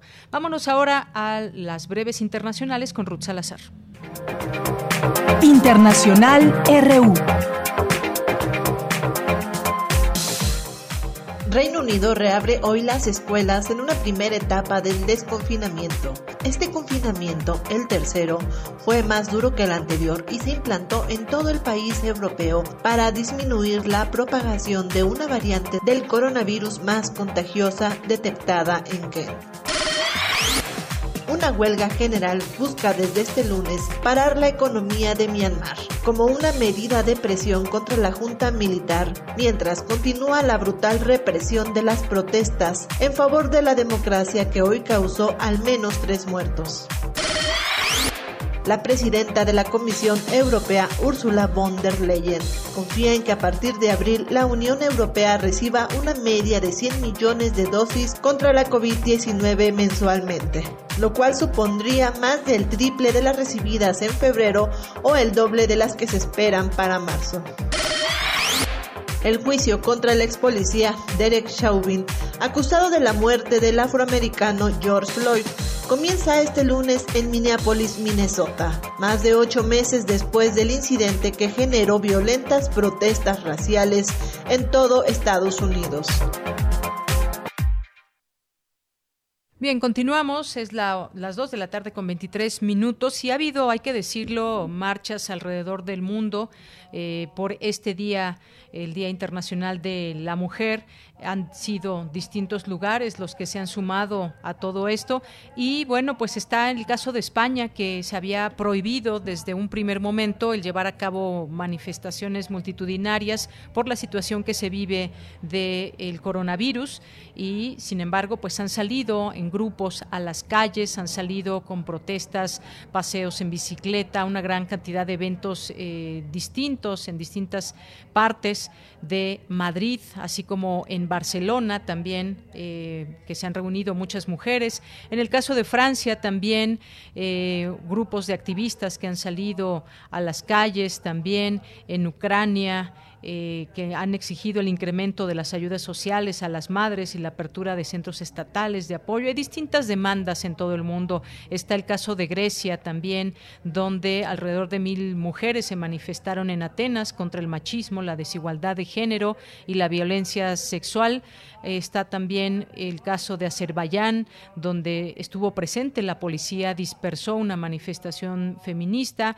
En Turquía también, donde varios centenares de mujeres salieron a las calles y bueno, pues así podemos hacer un recorrido por el mundo. En Argentina también hubo manifestaciones en distintos lugares, no salieron a las calles, pero sí han llenado balcones, ventanas con algunas consignas. Desde su casa se manifiestan las mujeres. Aquí en México, pues como sabemos, están, están ahora llevándose a cabo distintos movimientos y marchas en distintos puntos. Uno de ellos, el Monumento a la Revolución, y pues damos seguimiento también a todo esto, lo que está sucediendo aquí en México. Allá em, decía en Argentina también un grupo de, mujeres, en eh, otros sitios. Lo podemos seguir, muy interesante ver estas fotografías de distintas partes del mundo. El caso de Colombia, en Bogotá, en otras ciudades de ese país también, una programación de distintas movilizaciones, talleres, actividades que hay. El caso de Chile, por supuesto, la coordinadora feminista 8M dio a conocer diferentes manifestaciones en el marco de la huelga general para conmemorar el Día Internacional de la Mujer Trabajadora. Eh, y bueno, pues importante mencionar todos estos eh, sitios en donde las mujeres están manifestando. El caso de la India también, ahí vemos un grupo numeroso, las mujeres se apoderan de las protestas agrícolas en la India. Bien, pues vamos a, vamos a continuar el programa del día de hoy y ya está en la línea telefónica la doctora Elena López González de Orduña, que es doctora en Filología Hispánica e investigadora del CIEG. ¿Qué tal, doctora? Bienvenida, muy buenas tardes. Hola, Yanira, muy buenas tardes a ti y a toda la audiencia. Gracias, doctora. Pues empezar con este tema, lo que está pasando en el mundo. Hoy es un día importante porque se hace muy visible esa posibilidad de protesta, pero no es solamente un día y las, eh, las luchas y las batallas son de todos los días cuando pues las mujeres nos enfrentamos a distintas situaciones. Em, pues este tema que vamos a platicar con usted hoy, avances y perspectivas del feminismo en México, ¿qué nos puede decir para ir entrando en materia, cómo, eh, cómo podemos entender el feminismo desde México. Pues mira, para ir entrando en materia, como dices, em, yo retomaría eh, un poco el sentido del panorama, por otro lado te felicito, fantástico, que nos acabas de dar sobre qué está pasando hoy en todo el mundo. Entonces, eh, un poco al calor de esto que tú has dicho y que nos, nos ha llevado desde Argentina hasta Azerbaiyán, eh, ¿no? Eh, pasando por muchos otros contextos internacionales, yo diría que una cosa muy ilusionante es que el feminismo, o más bien los feminismos, ¿verdad? En el siglo XXI han recuperado digamos, una cualidad de origen que tiene, que es el internacionalismo y que por las condiciones de la globalización, de todos modos, eh, es posible intensificar la comunicación entre eh, todos los movimientos feministas en el mundo. Entonces, el siglo XXI trae una vocación de los feminismos transnacional que es extraordinariamente ilusionante. Y bueno, para eh, también responder al, detalle de tu pregunta eh, sobre qué se puede entender como feminismo también desde México, pues yo diría que el feminismo es un movimiento social, sobre todo es una teoría, es una forma de hacer política, es un estilo de vida también que tiene que ver con las desigualdades que históricamente han existido entre eh, hombres y mujeres. Es una manera un poquito esquemática de ponerlo porque hombres pues no todos ejercen una masculinidad hegemónica, mujeres tenemos mujeres cis y trans, pero digamos que en términos generales esa sería un poquito como, como el objetivo, ¿no? el rectificar la discriminación, la desigualdad y el romper eh, eh los llamados pactos patriarcales, ¿no? que es una expresión que últimamente ha estado mucho en los medios aquí en México. Bien, doctora, y en este sentido, hablando de estos eh, avances o cómo se ve el feminismo desde México, eh, ¿cómo, ¿cómo, podemos ir midiendo estos, estos avances? Eh, ¿Cómo nos damos cuenta si se está avanzando o no a ese lugar que estamos pidiendo, exigiendo y que es una suma, una suma de acciones desde autoridades, sociedad, todos como sociedad? ¿cómo, ¿Cómo podemos medir estos, estos avances? Bueno, pues una respuesta rápida a una pregunta difícil es que en la medida en la que seamos eh, comunidades y sociedades más armónicas, más justas, donde las mujeres cis y trans y otros cuerpos feminizados y otros hombres vulnerados eh, nos encontremos pues eh, con garantías de nuestra seguridad, o sea, la primera, eh, nuestra seguridad física, nuestra seguridad emocional, nuestros derechos laborales, etcétera, pues en la medida en la que eso suceda, este, pues significa que vamos avanzando. Luego ya, pues un poquito para afinar una respuesta como más técnica a tu pregunta, que insisto que es complicada, pues existen indicadores, ¿verdad?, de parte de pues la gente que se dedica a estos temas para evaluar este tipo de avances, indicadores eh, cuantitativos, cualitativos, estadísticas. O sea, hay muchas eh, formas de medir esto desde, de hecho, los propios estudios de género y feministas, ¿no? Así es, doctora. Y pues en este sentido también vemos que pasan los años y que pues bueno, se van engarzando distintas luchas, pero pues tenemos hoy una realidad donde no cambian los números, donde seguimos enfrentando feminicidios, seguimos enfrentando ataques a mujeres, seguimos enfrentando una situación en distintos espacios. ¿Qué es qué es lo que pasa? Porque hay ahora una protesta enérgica y de pronto pues no puede gustar, no puede gustar esa parte enérgica y de levantar la voz ya de una manera mucho más seria. Eh, ¿Cómo, pues, cómo no han cambiado los números? ¿Qué hacer ante todo esto? Bueno, pues lo que hay que hacer ante todo esto, eh, yo me permito, Yanira, este, eh, elaborar un poquito sobre lo que significa todo esto. Todo esto, en particular en México, significa una cosa extraordinariamente interesante y es que, por un lado, eh, hay un dato muy eh, curioso y muy, pues debería de ser esperanzador, y es que México es un país con una gran cantidad de leyes y de normatividad este, que atienden a todos estos asuntos que tienen que ver con la igualdad de género, ¿no? entonces, y de hecho son modelos eh, incluso en, la esfera internacional.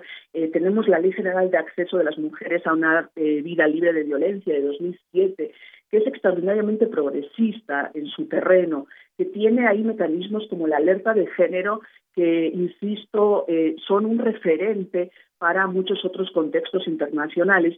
Y podríamos enumerar un montón de leyes muy progresistas.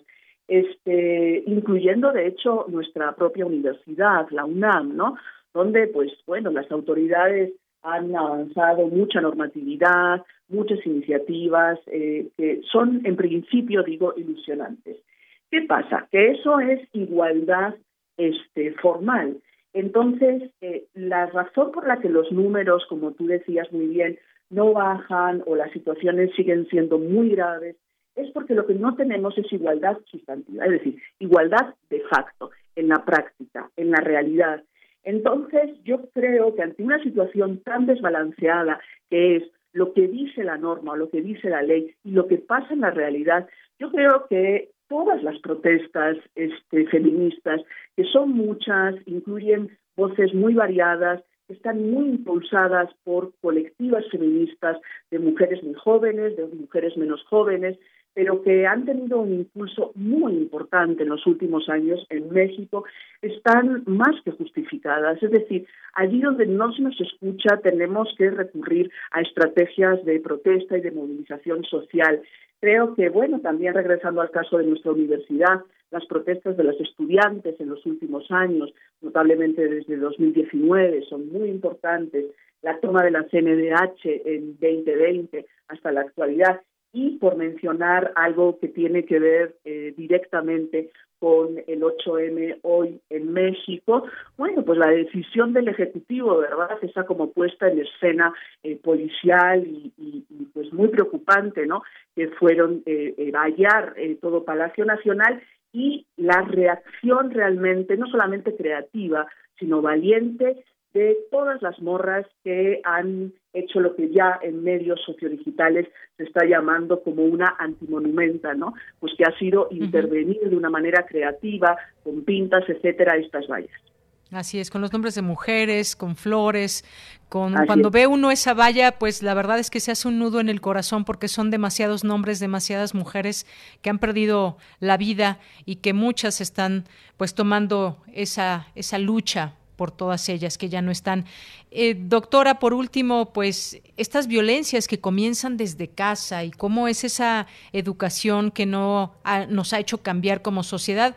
Hace unos momentos leo que el gobierno de la Ciudad de México presentó una estrategia que se llama Mujeres SOS, una red de mujeres en alerta por ti, que tiene el objetivo de combatir la violencia de género y pues entre los datos que arroja es que 70% de las violaciones ocurren dentro del núcleo familiar. Mucho por cambiar también desde esa eh, pues desde el seno familiar hacia afuera y para tener una eh, vida libre de violencia, cómo cambiar toda esa parte también que nos toca la parte social y de educación. Sí, es un tema complicado, pero a la vez yo creo que, por lo menos para las feministas, la complicación siempre es un aliciente, siempre es un desafío. Entonces, eh, es una motivación pero em, y a la vez creo que son problemas de tal complejidad que la única manera de afrontarlos es con la articulación de distintas iniciativas desde distintos lugares, de distintos actores, ¿no? Entonces, bueno, por un lado está la política pública, que me parece pues extraordinariamente importante, eh, por otro lado está el garantizar que el sistema de justicia y distintos otros sistemas funcionen, ¿no? Pues el de salud también, o sea, que el de, justicia, que garanticen el acceso a las mujeres cis y trans y a otros grupos sociales eh, subalternizados, pues garantizar que ese acceso es un acceso real. Eh, y creo que también es muy importante la actuación desde las bases sociales del propio feminismo, ¿no? Creo que es muy importante la articulación de redes de apoyo que muestran solidaridad, acuerpamiento y que de hecho, eh, eh, digamos que llenan los vacíos que nuestras autoridades eh, no pueden o lo que es peor, no quieren llenar, ¿no? Así es. Pues, doctora Elena, ha sido un gusto platicar con usted el día de hoy aquí en Prisma RU de Radio UNAM. Muchas gracias. Igualmente, muchísimas gracias. Buenas tardes. Muy buenas tardes, hasta luego. Gracias a la doctora Elena López González de Orduña, es doctora en Filología Hispánica e investigadora del CIEGUNAM. Porque tu opinión es importante, síguenos en nuestras redes sociales, en Facebook como Prisma RU y en Twitter como arroba PrismaRU.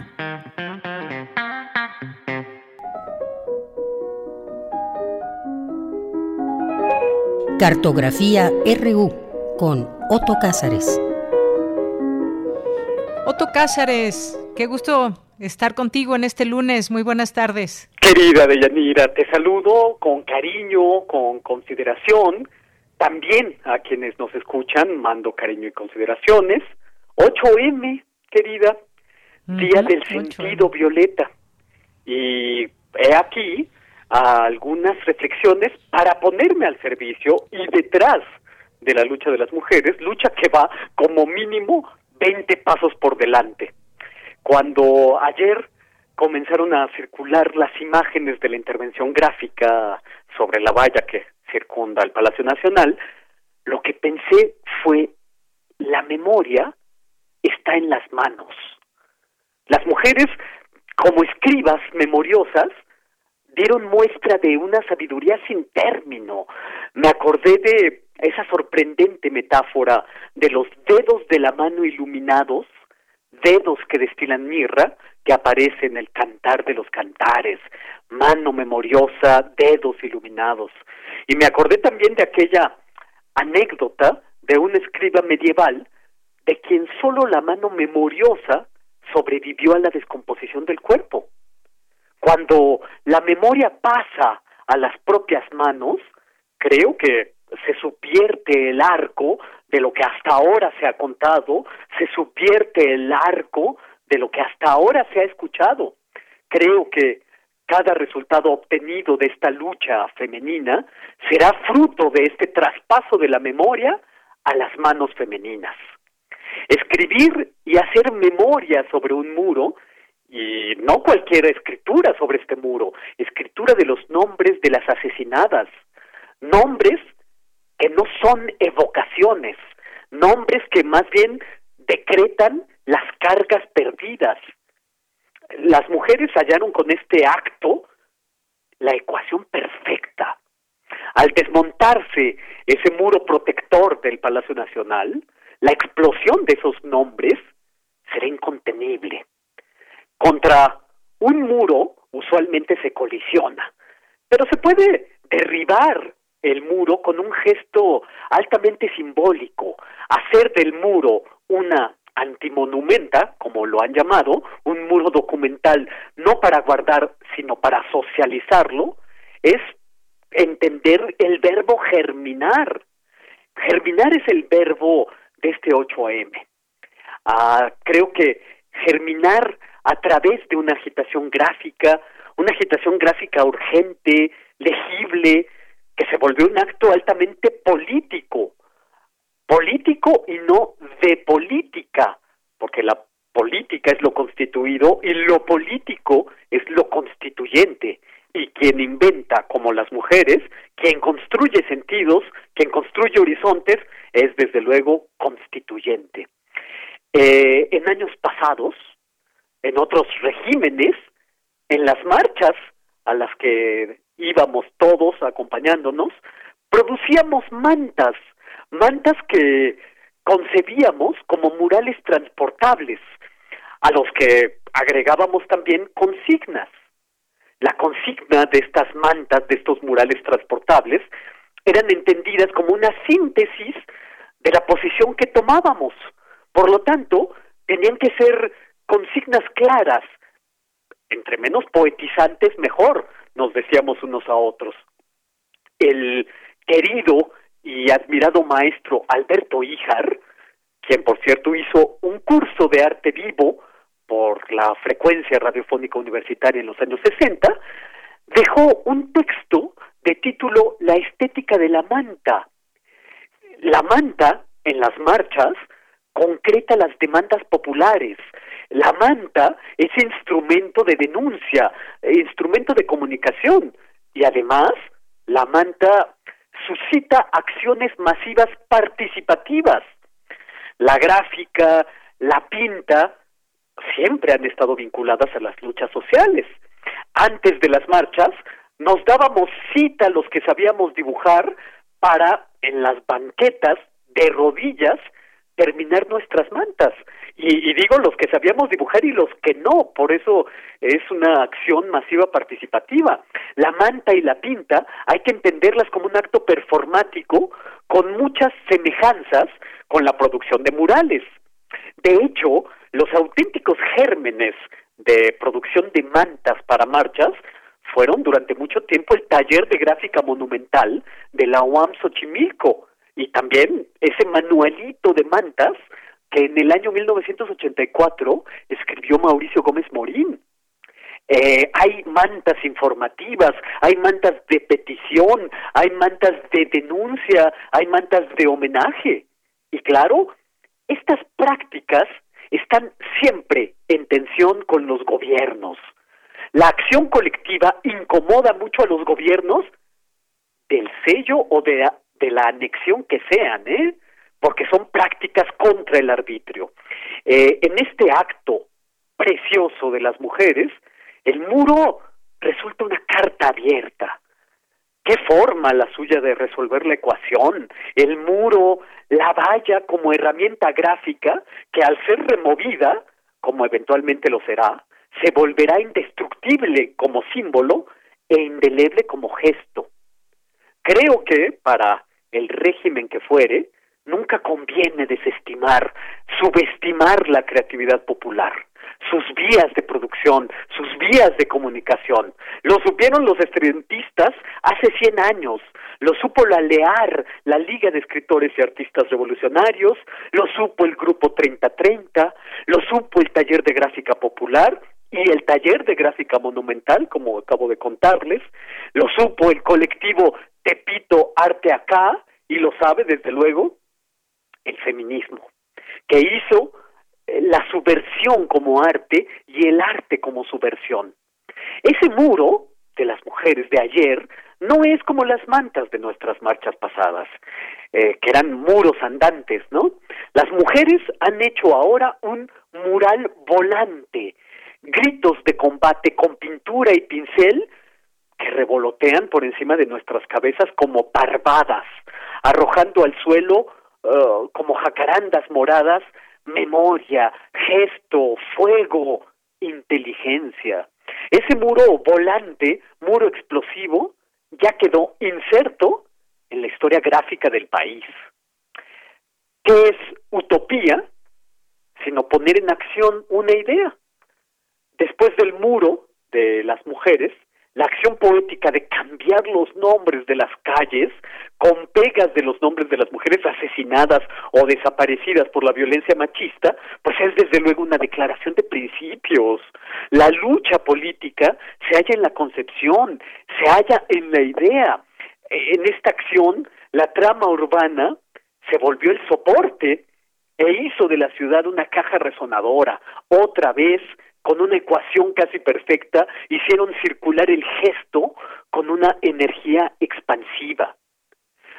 Me viene, por último, a la mente, y con esto me despediré, ese colectivo de artistas chilenas, artistas chilenos también, de los años 80, que inventaron la consigna del no más, que tanto usamos para otras movilizaciones políticas. Un colectivo eh, que se llamaba el CADA, que es el colectivo Acciones de Arte, cuya búsqueda eran las redes que incrementaran exponencialmente sus mensajes. Por ejemplo, en una acción de los años 80 que hicieron los, los del CADA, los y las del CADA, eh, se hicieron con una avioneta y desde las alturas soltaron volantes con el manifiesto ¡Ay Sudamérica! Fue un acto bellísimo que puso en escena la politización cultural que afecta a la realidad. Así fueron estos actos de las mujeres el día de ayer. Hay que aceptar que la femenina es una lucha de gran inventiva con actos simbólicos poderosísimos que enmiendan la política con arte y enmiendan el arte con lo político. La militancia feminista tiene la gráfica combativa como herramienta para remover la conciencia. El grito cuyo clamor es el grito femenino latinoamericano, porque se oye como relámpago por encima de nuestras cabezas desde el cono sur a México y hace un coro efervescente con símbolos que son de muy difícil borradura, actos que son praxis y reflexión, Ay, poderosas amigas, qué bello es verlas hacer para reflexionar, gritos de combate para aprender y enseñar para liberar. Y esto es lo que yo tengo que decir este lunes 8 de marzo de 2021.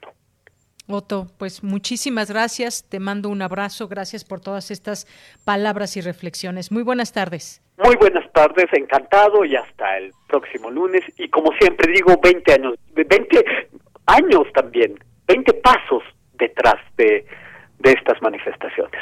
Muy bien. Gracias, Otto. Hasta, pronto. Hasta pronto. Nos vamos a cultura. Adelante.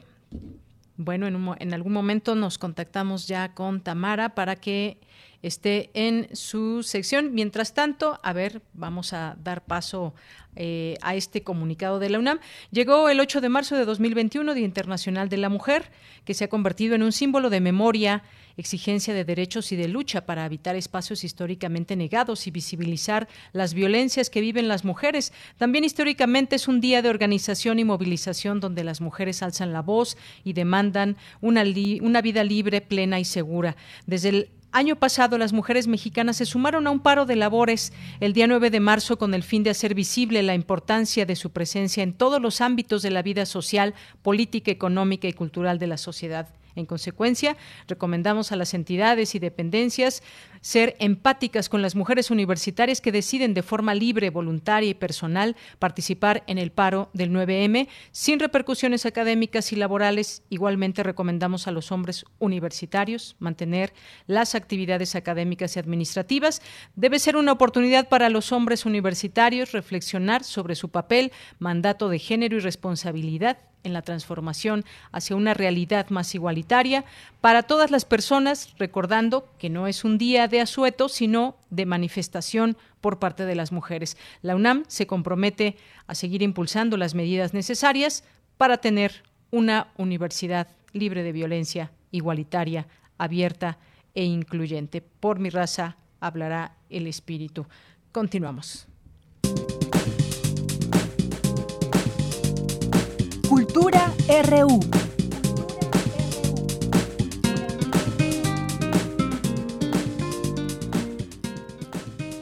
¿Qué tal, Tamara? Muy buenas tardes, bienvenida. Deyanira, muy buenas tardes. Es un gusto saludarte y, por supuesto, saludar a todas y todos los que nos escuchan y nos abren sus espacios. Les saludamos desde estas frecuencias universitarias. Y entrando con la información, les comparto que como parte de la programación especial para conmemorar el Día Internacional de la Mujer, TV UNAM estrena Esther Sinache de Alejandra Islas hoy a las 22 horas. Este documental cuenta la historia de la profesora y escritora Esther Hernández Palacios, madre de Irene, quien fue asesinada en Jalapa, Veracruz en 2010. Para sobrellevar el proceso de duelo, les cuento un poco el contexto, pues Esther, doctora en letras modernas y académica de la Universidad Veracruzana, a través de la lente de Alejandra Islas, ofrece su testimonio que también plasmó en Diario de una Madre Mutilada, libro que posteriormente recibió el Premio Bellas Artes de Testimonio Carlos Montemayor. Conversé con Alejandra Islas, ella es cineasta, es guionista, es editora y también productora mexicana y su trabajo se ha enfocado en el cine documental de corte social. Eh, Alejandra Islas ha sido premiada internacionalmente, también pertenece al Sistema Nacional de Creadores y es directora de Esther Sinache. Así que, Dayanira, ¿qué te parece si escuchamos la charla que tuve con esta gran mujer, una profesionista y que también pues nos muestra la historia de otras mujeres? Así que vamos a escuchar parte de lo que comparte a estos micrófonos. Alejandra, me da mucho gusto saludarte. De antemano, muchas gracias por tomar la llamada. Nos interesa mucho que nuestro auditorio se acerque a este estreno, se acerque también a tu trabajo. Me gustaría que nos platicaras acerca de Esther Sinache. Ya lo vi, me estrujó el corazón completamente es poético de pies a cabeza, entonces creo que también nuestro auditorio podría conocer más de la historia de Esther, de Irene y de todos los involucrados. Entonces, ¿nos platicas cómo surge este documental, por favor? Sí, claro que sí. Eh, bueno, hace cinco años yo participé como invitada en una de las mesas de construcción por la paz que organizaba Esther en Jalapa y ahí la reencontré, hacía mucho tiempo que no la veía porque sí sabía yo de su trayectoria como académica, investigadora literaria. Y eh, en ese momento pues ya como activista por la paz porque a raíz del asesinato de su hija y de su yerno ella se reactivó muchísimo en ese sentido. Entonces me entregó el libro que no lo leí de inmediato y pasó como un tiempo. Cuando lo leí pues ahí me conmocioné me, me pareció tremendo estremecedor terrible y pues encontré ahí una materia para hacer un documental. Dije esto vale la pena eh, pues tratarlo de, de, pasar al lenguaje pues del cine, ¿no? Al medio audiovisual. Se lo comuniqué y ella estuvo muy de acuerdo. A partir de ahí empezamos una serie de encuentros y de registros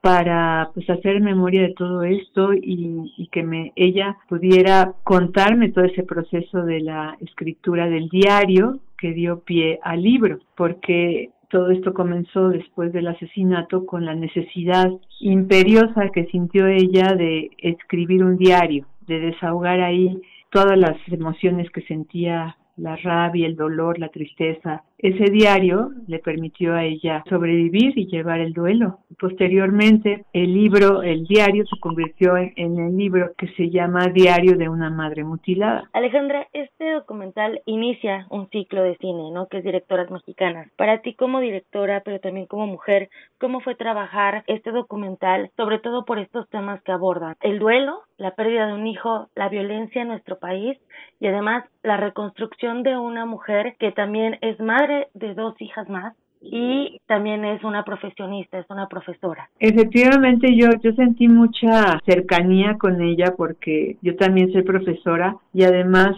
pues comparto con con ella muchos puntos de vista sobre la sociedad, sobre el, el mundo, sobre el, el, medio ambiente, o sea, ella tiene una visión muy holística ¿no? del, del, mundo. Y como mujeres, pues fue muy accesible todo, muy cómplice, muy en confianza. Tuve esa posibilidad de trabajar en un ambiente muy cordial, con mucha empatía y con una gran generosidad de parte de ella, que me permitió entrar a su mundo, a su vida, a su casa. Entonces, eso facilitó el trabajo de alguna en gran medida claro que por otro lado tuvimos pues contratiempos fuertes porque pasó también el mismo año que yo empecé a filmar que fue en el 2017 en marzo del 17 pues ocurrió el terremoto. Eh, luego hace un año empezamos con esta pandemia y fue la última vez que estuve yo en Jalapa para finalizar la filmación y pues teníamos la idea de, de, estrenarlo en junio, que se cumplieron 10 años, junio del año pasado, se cumplieron 10 años del asesinato de Irene y de su esposo, y pero pues ya con toda esta situación no fue posible, pero afortunadamente ahora en marzo, en esta ocasión de Día de las Mujeres, pues se presenta un documental que tiene mucha presencia femenina, porque pues la protagonista es la escritora y profesora, este, la madre doliente, también está su hija Beatriz, la más, la menor,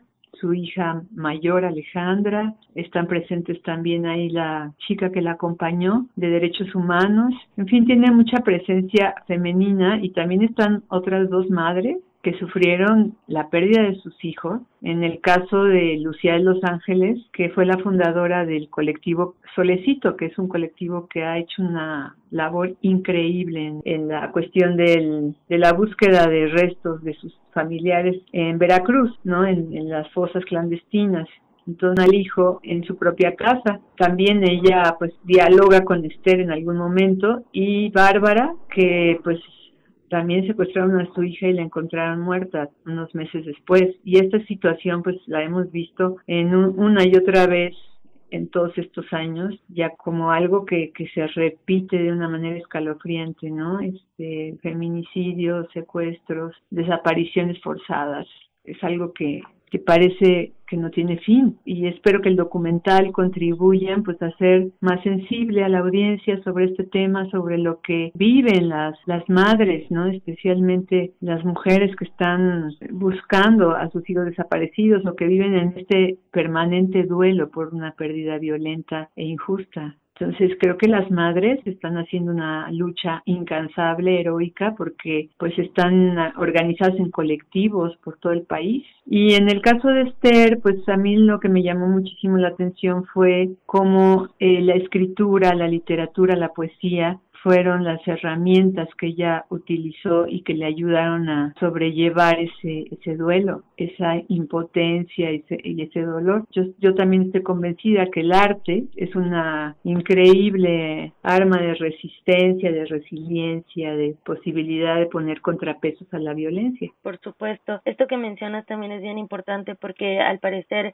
o sea, es tan común como tú lo mencionas, ¿no? Ver estos actos de violencia, de feminicidios, desapariciones forzadas que pareciera eh, que a veces los tomamos solamente como cifras y sin conocer la historia que hay detrás de cada uno de esos desaparecidos, de cada una de esas muertas, de cada una de esas mujeres que siguen resistiendo en la búsqueda de esos seres queridos y creo que el documental cumple ese objetivo de sensibilizar a la audiencia. Me gustaría también, Alejandra, hablando un poquito ya de la parte técnica, cómo fue trabajar la postproducción de este documental con TV UNAM.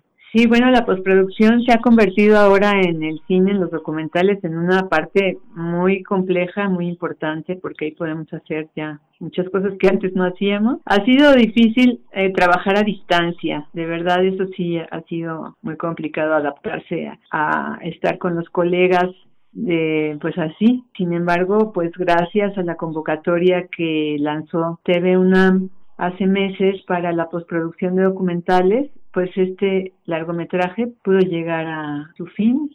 Entonces eso es una, pues realmente un suceso, una, una alegría y que además estrenen el 8 de marzo, porque esa convocatoria que seguramente va a continuar cada año, pues da la oportunidad a muchos documentalistas que estamos trabajando a veces de manera más independiente, sin recursos suficientes y nos permite llevar a cabo todo el final de la postproducción. Entonces, además, contar con TV UNAM para toda la difusión y, y tener como lugar de estreno la UNAM, pues es doblemente gratificante, tanto para Esther como para mí, porque ambas somos universitarias. Yo soy egresada de la UNAM y pues eso me causa mucha alegría, ¿no? Poder estrenar en la que fue mi casa de estudios y haber participado también en el taller, por supuesto. Además, se unió también la Universidad Veracruzana, de manera que se convirtió pues en un proyecto muy soportado, muy bien soportado por las universidades, ¿no? Por estas dos universidades. Claro, y de hecho estás en casa, Alejandra. Qué importante seguir tu labor, tu trabajo y no nos podemos perder este estreno lunes 8 de marzo a las 22 horas. Invito a la audiencia al estreno de mi documental a las 22 horas por TV UNAM. Lo pueden ver también en eh, internet, en vivo. Y también pueden ver la página donde encontrarán más información y un trailer que es avedepasofilms.com diagonal Esther Sinach. Los invito a, a entrar a, a, la vida y al, al, trabajo de una persona extraordinaria como es la doctora Esther Hernández Palacios, que vivió una tragedia, pero que el arte, la escritura, le ayuda a sobrellevar. Muchísimas gracias, que estés muy bien, bonito día. Igualmente para ti, Alejandra, un abrazo. Bien, Ella fue pues, Alejandra Islas, directora de Estelcinache. Tenemos una cita a las 10 de la noche a través de Teonam. Que tengan una excelente tarde, de Yanira. Muchas gracias, Tamara. Con esto llegamos al final de esta emisión. Gracias por su atención. Nos escuchamos mañana en punto de la una de la tarde. En nombre de todo el equipo, soy de Yanira Morán. Que tenga buena tarde y buen provecho. Hasta mañana.